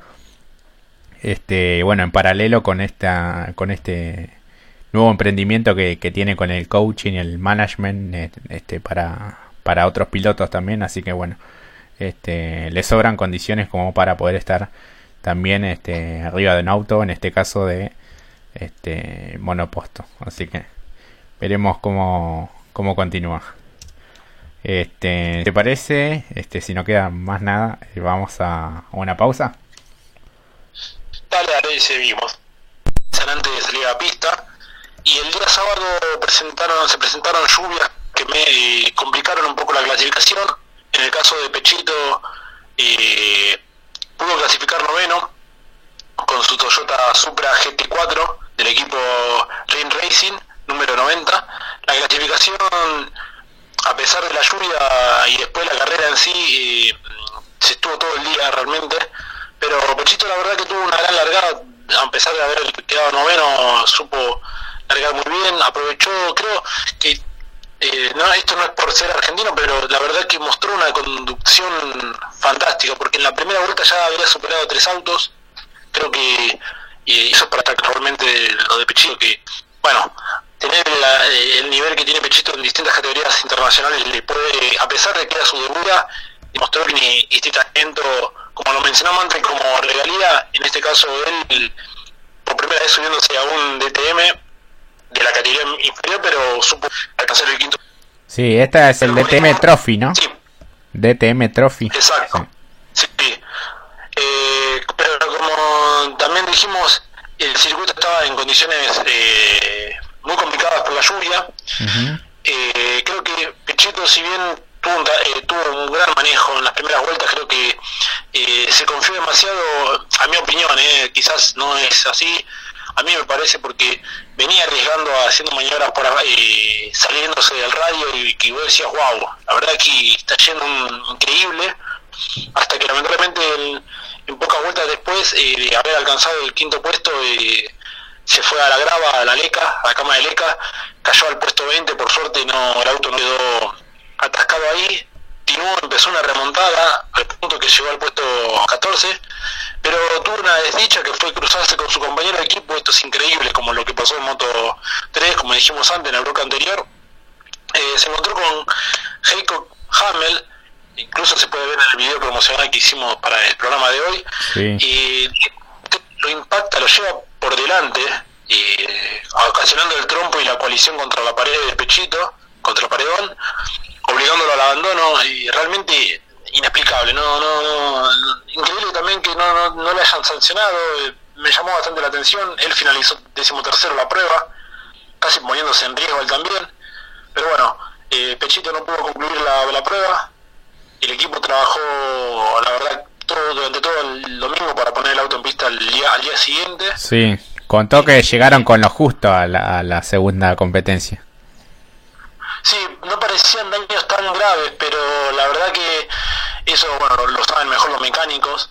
A primera vista no parecía tanto problema, pero eh, trabajaron y lo pusieron de vuelta en pista. Y a pesar de que el trabajo y que quizás pueda haber quedado algo desalineado, el domingo las condiciones climáticas fueron muy favorables y a la hora de clasificar eh, otra vez realmente no, es para eh, realmente es para quedarse sin palabras. Lo de Pechito clava el uno es fantástico. Realmente eh, a mí yo quedé admirado porque bueno ya, como habíamos dicho esto las clasificaciones se realizan un rato antes de correr eh, supongamos que acá eran las 6 de la mañana, a esa hora se estaba, mientras estaba corriendo la, el Moto 3, y también estaban las clasificaciones, y cuando veo que consigue el, la pones, y, cuando veías que el auto todavía estaba, no tenía los colores originales del vehículo, porque justamente le habían corregido todo en, las reparaciones, y conseguir la pole es fantástico realmente. Eh, tuvo un incidente con un piloto de Mercedes, eh, Kisiel, eh, que lo rozó por detrás, pero acá surgió una y distintas miradas y una confusión porque distintos medios decían que Pechito fue le quitaron los tiempos por esa maniobra como que le tapó la vuelta a Kisiel sí. pero realmente lo que pasó y que después eh, a través de sus redes eh, él confirmó que en realidad lo descalificaron porque trabajaron en el auto cuando no era debido en parque cerrado. Claro. O sea le quisieron eh, quisieron medir la presión del, del auto y al terminar la tanda clasificatoria, eh, de esto se dieron cuenta los comisarios deportivos y directamente les quitaron los tiempos. Lamentablemente tuvo que largar último. Eh, la verdad que dos, dos maniobras, digo maniobras, pero dos eh, situaciones que no involucran tanto a él, pero que es más que nada al equipo, por primero el toque con el compañero y luego esta eh, confusión del equipo por intentar eh, tocar el vehículo cuando el reglamento especifica, ¿no? No tocarlo ni antes ni en parque cerrado. Eh, bueno, esto mismo después lo vamos a hablar sobre lo sucedido con Matías Rossi en Estocar. Sí, le faltaban pocos minutos ya para, para ingresar a la grilla y este, los comisarios deportivos eh, se dieron cuenta de, esto, que bueno, el equipo midió la presión de los neumáticos y bueno, eso no está permitido en el reglamento y bueno, lo, lo penalizaron por eso.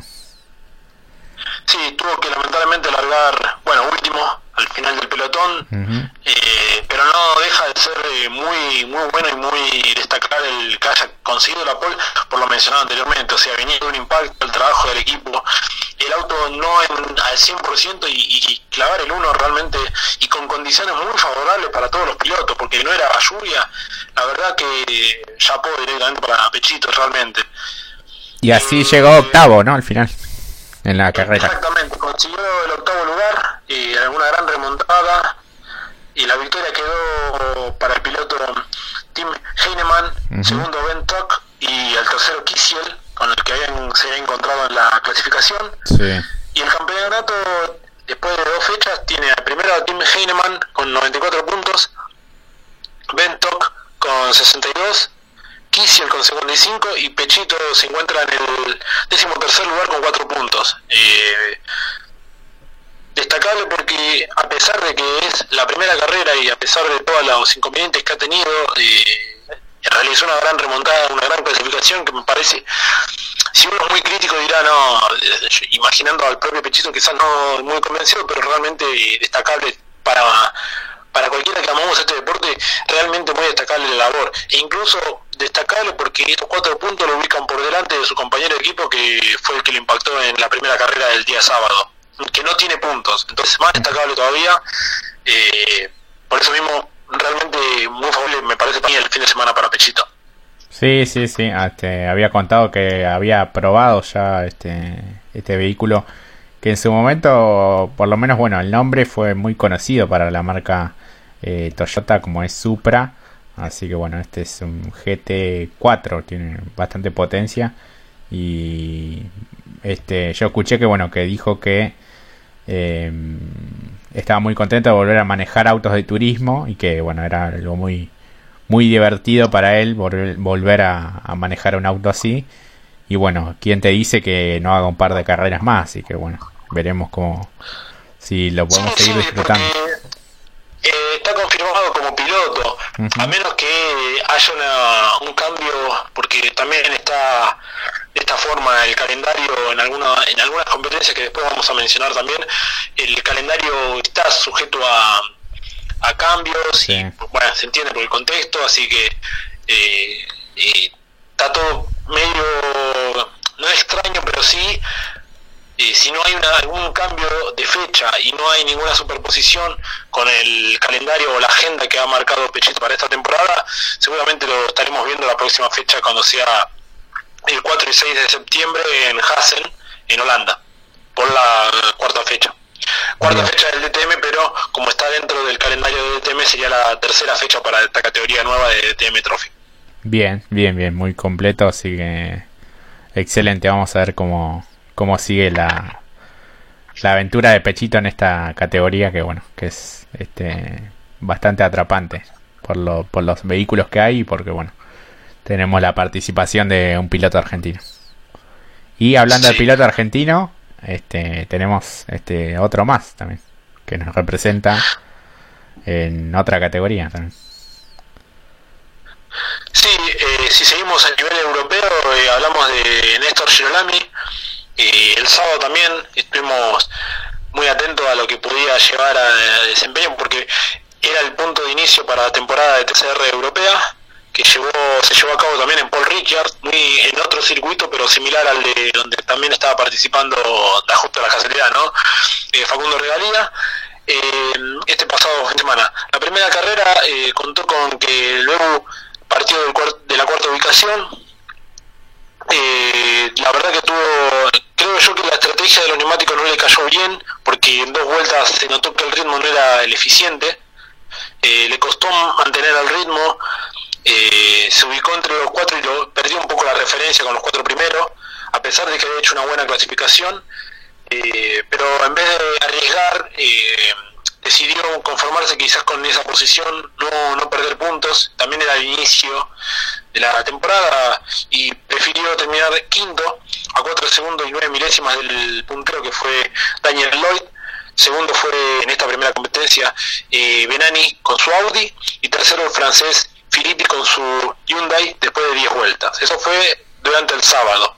En cambio, el, lo que fue el domingo, eh, la verdad que tuvo una participación excelente Néstor, Néstor Bebu Girolami, partió de la séptima ubicación, parecía que era compleja porque al estar más atrás no era lo mismo que haber largado en la cuarta ubicación como el día sábado, parecía que era más compleja, pero la verdad que en, esto la estrategia fue mucho mejor e incluso contó que con no solamente la séptima ubicación, porque uno de los pilotos tuvo que entrar a box, entonces eh, la, partía séptimo, pero en realidad era sexto.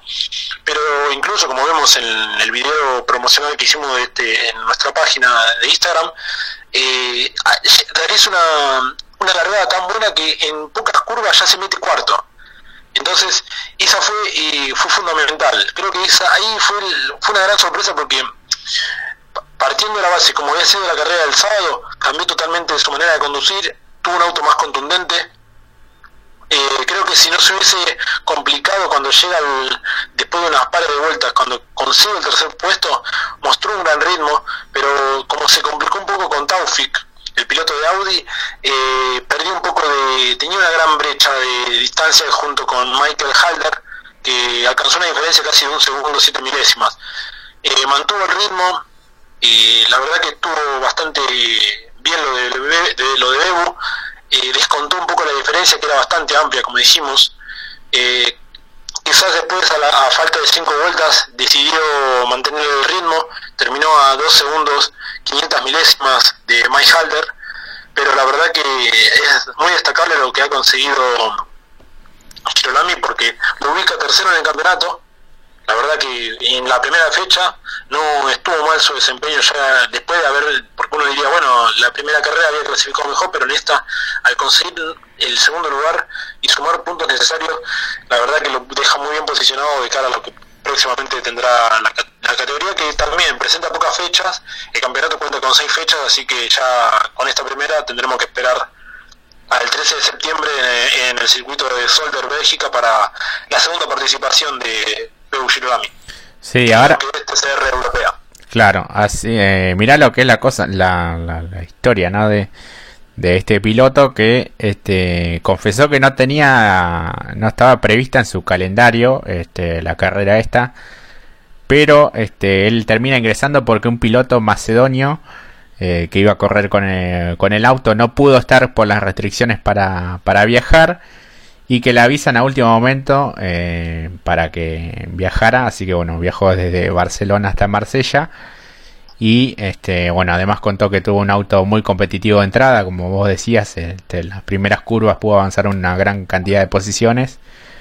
Y bueno, después largó séptimo y avanzó hasta la segunda posición. Y este el piloto de Isla Verde destacó que fue una buena preparación para la competencia del WTCR que tendrá lugar este y fecha el 13 de septiembre. Así que bueno, veremos cómo, cómo continúa esta campaña de Bebu Girolami, este, que lo tiene entre los, los primeros o como protagonista directamente. Exacto. Y eh, yo creo que eh, quiero hablar ahora también eh, me parece que lo más importante, que lo más destacable, porque fue un fin de semana bastante enriquecedor para todos los que amamos este fantástico deporte, porque creo que, no, sé cómo decirte, pero no dormí directamente el fin de semana porque el, el sábado a la madrugada, va, el domingo madrugada, después de encima que me había levantado temprano para ver, bueno, la actuación de Pechito y de Bebu en, en las respectivas categorías que mencionamos anteriormente, eh, también a la, la madrugada del domingo, a eso de la madrugada, eh, participó, se llevó a cabo otra fecha más de Super GT 500, donde corre Saya Finastras eh, en la categoría japonesa.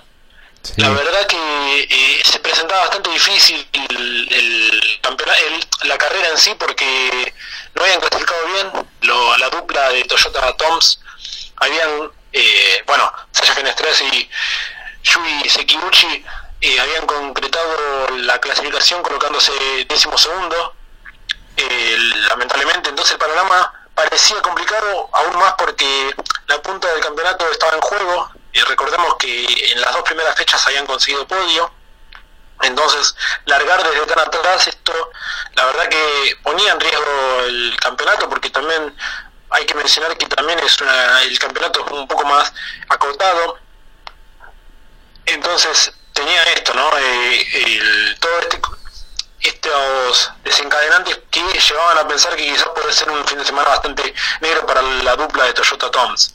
Sí. Eh, pero de todas formas, sí, perdón. Y además, este, cuenta con kilos de lastre por, por haber, este, estado tan adelante, ¿no? Así que tenían 60 kilos, si no me equivoco.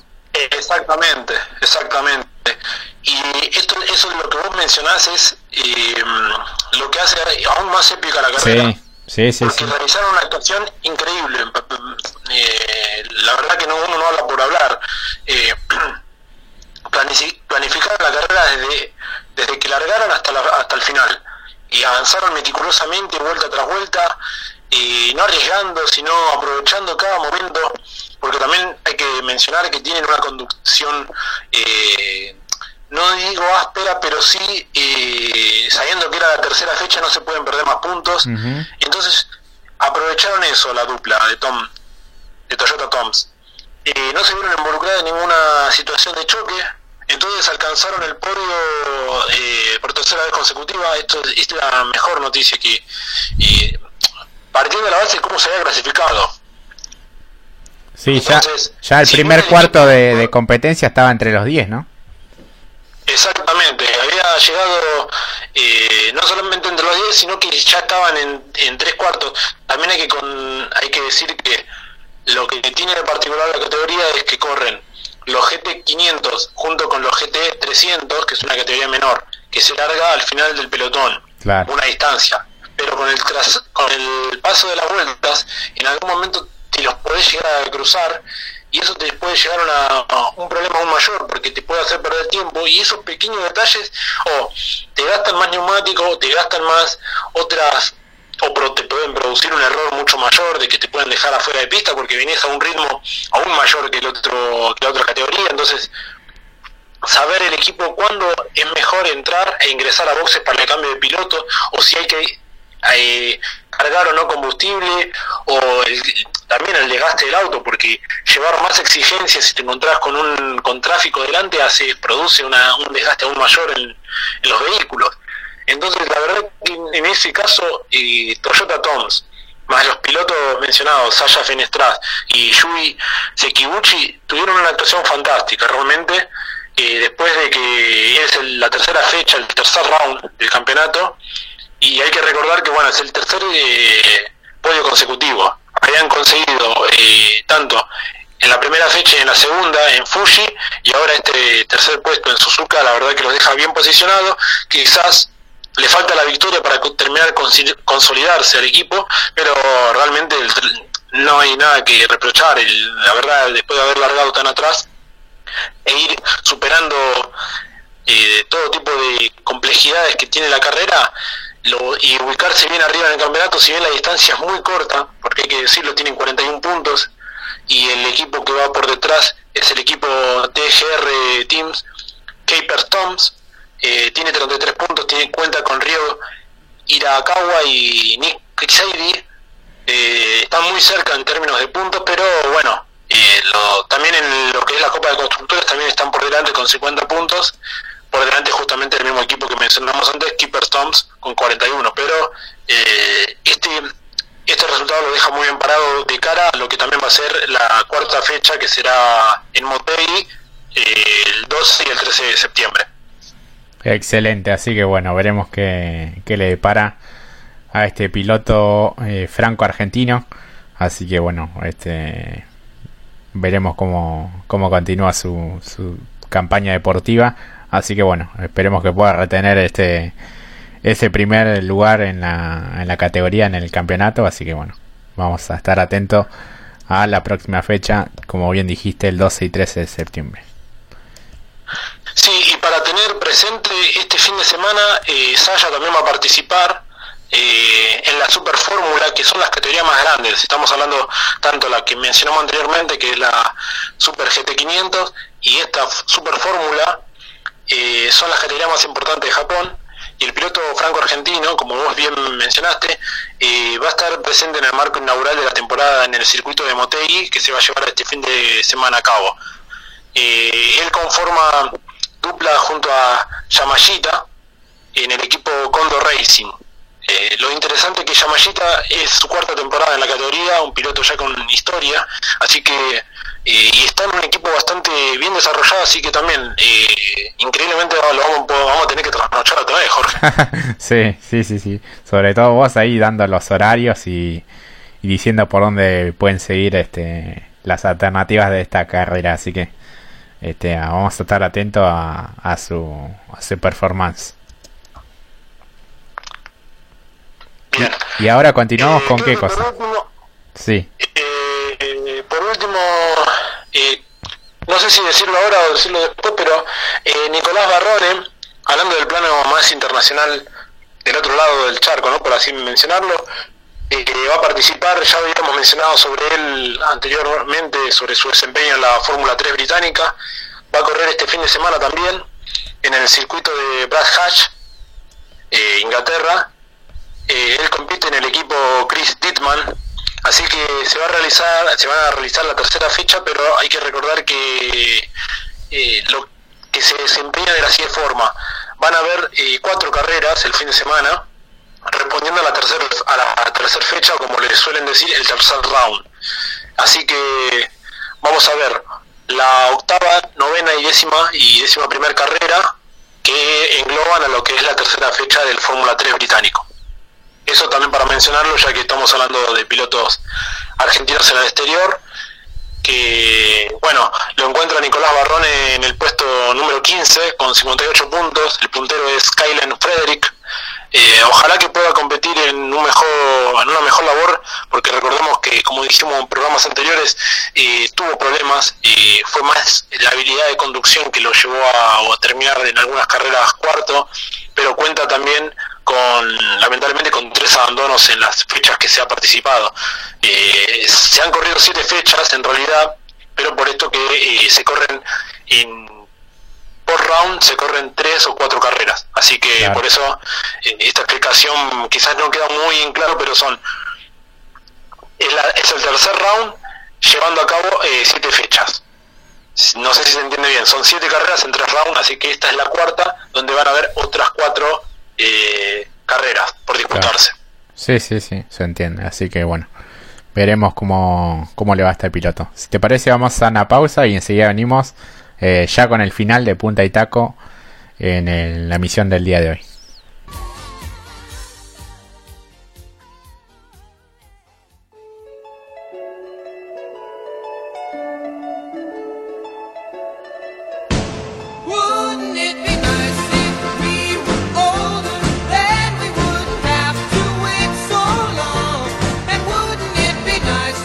Bien, continuamos en Punta y Taco con ya las últimas informaciones y sobre el final de este programa que bueno este agradecemos a todos los que nos están escuchando del otro lado y a los que nos acompañan. Este les decimos bueno que nos pueden seguir en las redes sociales en punta y taco 2020 y en radio Pacu tanto en Instagram como en Facebook. Así que Mati vamos con las últimas novedades en este caso en el Stock Car en Brasil, ¿no?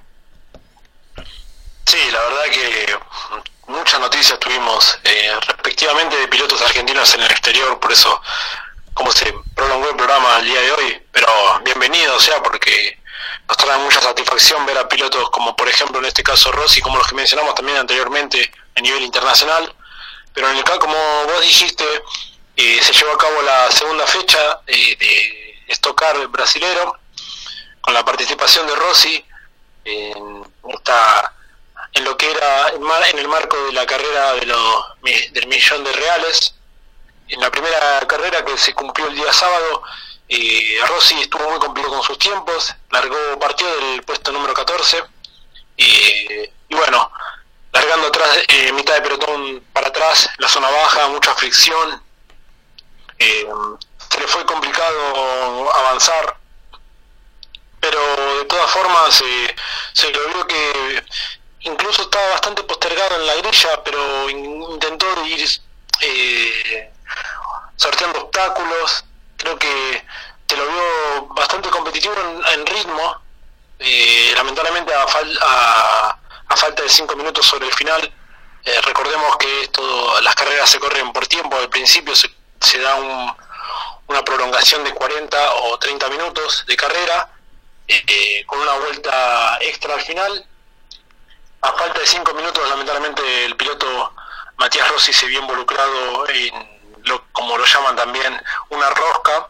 Se encontró con el piloto más campeón de la galería, con, Carlos Cacabueno, donde dañó mucho su Toyota y poco después terminó abandonando, una lástima. Igual eh, se le complicó bastante, pero mucha fricción realmente. El, primer, la, primera carrera quedó en manos de Nelson Piquet Jr., segundo fue Ramos y tercero Sonda. Y su compañero de equipo, el compañero de Matías Rossi, eh, Rubén Barrichello, finalizó décimo primero. Eso es lo que concierne a la jornada del día sábado. Cambio, el domingo eh, el equipo, bueno, en parte después de que el auto quedó bastante averiado por los daños, eh, trabajó. Eh, Matías Rossi salió a pista el día domingo y muy similar a lo de Pechito, consiguió el segundo puesto, largaba en la segunda fila de la grilla junto a Ramos, quien había sido el segundo en la carrera anterior. la verdad que una largada, como veníamos hablando anteriormente, Jorge, fue una largada donde parece que Matías decidió eh, no ir a la fricción para mantener primero el ritmo, eh, perseguir y que vaya marcando el ritmo eh, precisamente Ramos. en los primeros tres minutos se vio esta, esta fricción que también lo que él quería es no encontrarse y no tener problemas y mantener el ritmo para sumar buenos puntos, porque bueno, eh, el, problema de los abandonos, la primera carrera donde también no tuvo un funcionamiento. Eh, él decidió entonces eh, no involucrarse mucho en problemas y en pocas vueltas ya estaba en la tercera ubicación. Eh, luego recuperó la posición, se encontró con Sonta, con quien también tuvo una lucha, pero tenía un mayor ritmo, piloto, el ex Fórmula 1 eh, y en poco tiempo perdí un poco de contacto, quizás también por una cuestión, como decimos, no tener contacto, eh, no, no querer tener, involucrarse en problemas, me parece, porque hay, se suele caracterizar la categoría por tener este tipo de fricción, como lo puede ser el TN, pero aún mayor, eh, al punto de que se arriesga demasiado, en mi, humilde opinión, incluso cuando los autos se van afuera, vuelven de forma repentina al pelotón, eh, curioso, pero bueno. sí, es un automovilismo distinto. Sí. Porque vos fíjate cómo, fíjate cómo largan, este, uno muy pegado del otro y van al límite y un poquito más. Así que esto también en, eh, parte del aprendizaje de, Matías Rossi en un automovilismo este, tanto diferente al que estaba acostumbrado acá en Argentina. Claro, completamente distinto. Eh, así que tuvo que también lidiar con eh, y la verdad que decidió no involucrarse mucho. También eh, en un momento eh, Ricardo Sonta exigió una maniobra donde se salió de la línea y del asfalto y que cuando retornó complicó justamente al mismo Kodair. Ahí volvió a aprovechar Matías para meterse tercero.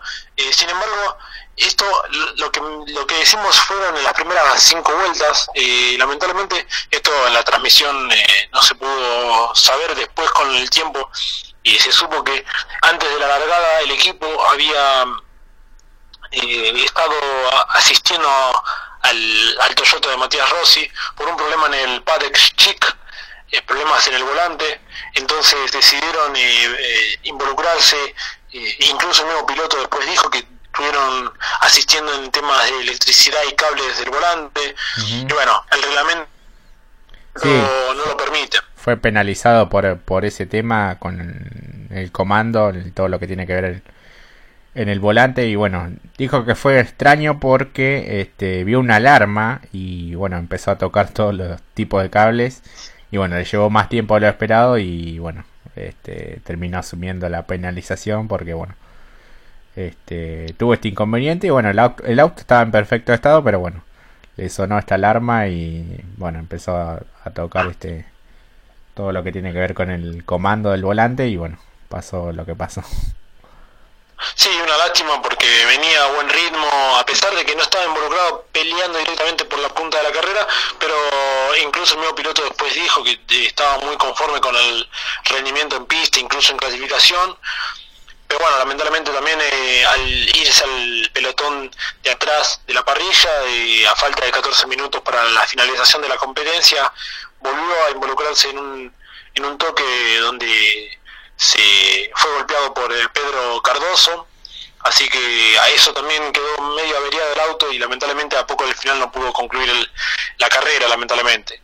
Sin embargo, eh, por otro lado, la carrera quedó para Ricardo Sonta y el equipo RSM Motorsport. Segundo fue César, eh, César Romero y tercero fue Denis Navarro y cuarto en una gran remontada realmente porque había largado muy por detrás eh, Ronald Barrichello llegando al cuarto lugar y llevando buenos puntos para su equipo, siendo también compañero de Matías Rossi en el equipo Full Time Sport. Bien, este, así que bueno, por ahora Matías Rossi va a seguir en Brasil, porque bien sabes que eh, acá en Argentina corre en el Top Race y este dependía mucho si, si comenzaba la categoría o no. Eh, las últimas informaciones que tenemos es que bueno la categoría pide reprogramar las fechas por lo tanto este solicitó la postergación de la fecha que estaba estipulada para el 6 de septiembre. Así que bueno Matías Rossi seguirá eh, en Brasil porque bueno acá en el Top Race todavía no, no están las cosas muy claras y bueno este continuará en el Stop Car este, vinculado al equipo eh, Toyota Gazoo Racing. Así que, bueno, veremos cómo si puede mejorar su, desempeño. Sobre todo, este, ha tenido un poco de mala suerte en las últimas competencias porque eh, por cuestiones externas también ha, penado mucho. Así que eh, él se, se muestra optimista porque este, ve que eh, hay un buen equipo, como vos dijiste, este, pudieron reponer el auto de una carrera a la otra después de los daños que había sufrido y este, el funcionamiento en general eh, sin todos estos inconvenientes venía siendo bueno, así que bueno, veremos cómo continúa. Sí, por el momento él se ubica eh, en la posición número 19 con 19 puntos y tendrá que esperar a la, al 13 también de septiembre. Todas las carreras van a ser el 13 de septiembre, parece ser. Eh, para, por la cuarta por la cuarta etapa, exacto. Y circuito a confirmar, eh, eso lo extraño. Eh, a partir de ahora todos los circuitos están a, en etapa de confirmación. de ninguna de las fechas restantes se sabe, así que próximamente tendremos que saber eh, dónde se correrá. Sí, aparentemente este, una de las opciones era el, circuito en Londrina, así que veremos si se confirma o no, porque este, como bien decís, eh, queda a confirmar, pero bueno, sería ahí la carrera. Así que bueno, en los próximos días vamos a, tener más precisiones de este, cómo seguirá esta categoría brasileña. Y ahora pasamos, sí. No, lo último, ya para concluir el día de hoy, eh, bueno, recordar que se llevaron a cabo las 500 millas de Indianápolis. El, quien ganó fue Takuma Sato, obtuvo por segunda vez eh, este, este galardón.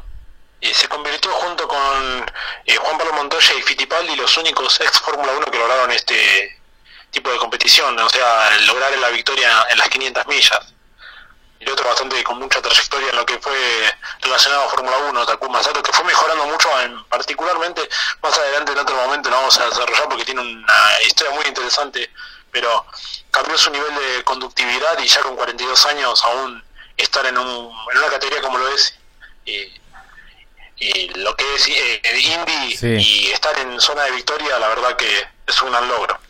Sí, este, lamentablemente podría tener hasta tres carreras de las 500 millas, porque no sé si te acordás, hace un par de años, este, en la última vuelta arriesga todo y bueno, se estrella contra el paredón y pero bueno, a falta de una vuelta este, se había jugado todo, así que es un piloto este que uno disfruta porque eh, arriesga siempre un poco más y bueno, va al límite este, y se juega el todo por el todo para conseguir la victoria como bueno, finalmente lo hizo este domingo. Así que ya está dentro de la historia, pues bueno, ganó dos y este además el dato que vos decías, que también un piloto que estuvo en la Fórmula 1, así que impresionante. Sí, eh, hablando de Fórmula 1, bueno, este domingo hay carrera, y se va a llevar a cabo el Gran Premio de Bélgica, en Spa, circuito donde siempre ofrece mucho espectáculo, es uno de los circuitos que a mí me apasiona para ver la carrera. Vamos a subir eh, luego los horarios eh, de la transmisión, por donde se puede ver. Y lo último para destacar de sobre Fórmula 1 es que agregaron carreras al calendario, donde se sumó...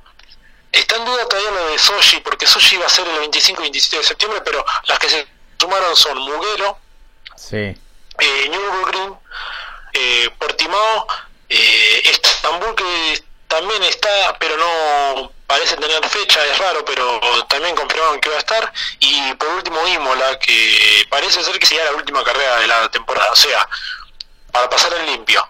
Sochi supuestamente, si no hay cambio, sería el 25 al 27 de septiembre, pero antes sería Mugello, eh, el 11 entre el 11 y 13 de septiembre. Luego estaría Nürburgring el 9 y el 11 de octubre. Después volveríamos a en octubre para el 23 y 25 Portimao. Y luego, que no tiene fecha, Estambul. Y para finalizar el año, el calendario, Imola el 31 y 1 de noviembre. Bien. 31 de octubre y 1 de noviembre. Bien, bien. Así que, bueno, siguen sumando fechas en un calendario bastante apretado, bueno, por todo el contexto que hay. Y bueno, ya se preparan también este, para el próximo año, en donde dijeron que eh, aspiran a tener 22 carreras en el 2021. Así que bueno, veremos cómo se desarrolla este año con estas fechas que, que se sumaron. Y bueno, ya después a pensar en el, en el próximo, pero bueno, para eso habrá tiempo. La verdad que sí. Así que bueno, muy completo por el día de hoy. Y y bueno, recordarles que nos pueden seguir en Punta Itaco 2020 en Instagram, que bueno, como bien dijo Mati, eh, va a estar subiendo todas las novedades en cuanto a horarios eh, y televisación de, las diferentes categorías. Así que bueno, este, muy, muy contento por el programa de hoy. Así que, Mati, eh, nos vamos yendo ya.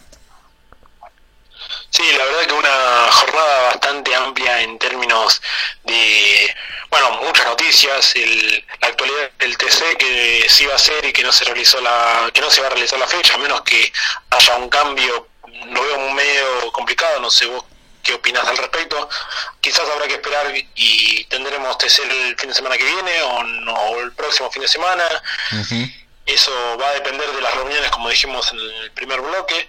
Y bueno, el desempeño de grandes talentos que están en distintas partes del mundo poniendo a la Argentina en una muy buena ubicación e incluso nombres propios que, bueno, enorgullecen al automovilismo nacional y, como no, también al motociclismo, en el caso de Gabriel Rodrigo. Así es, así que bueno, veremos cómo se desarrolla este, las reuniones en, el, en esta semana y yo, bueno, ya quedó descartado para el 30. Veremos si hay alguna posibilidad para el 6 de septiembre en el caso del TC. Y una novedad de último momento, eh, de las últimas horas, es que Alan Ruggero eh, se incorpora a la escuadra entre Rihanna del Uri Martínez eh, a bordo de, bueno, de un Ford.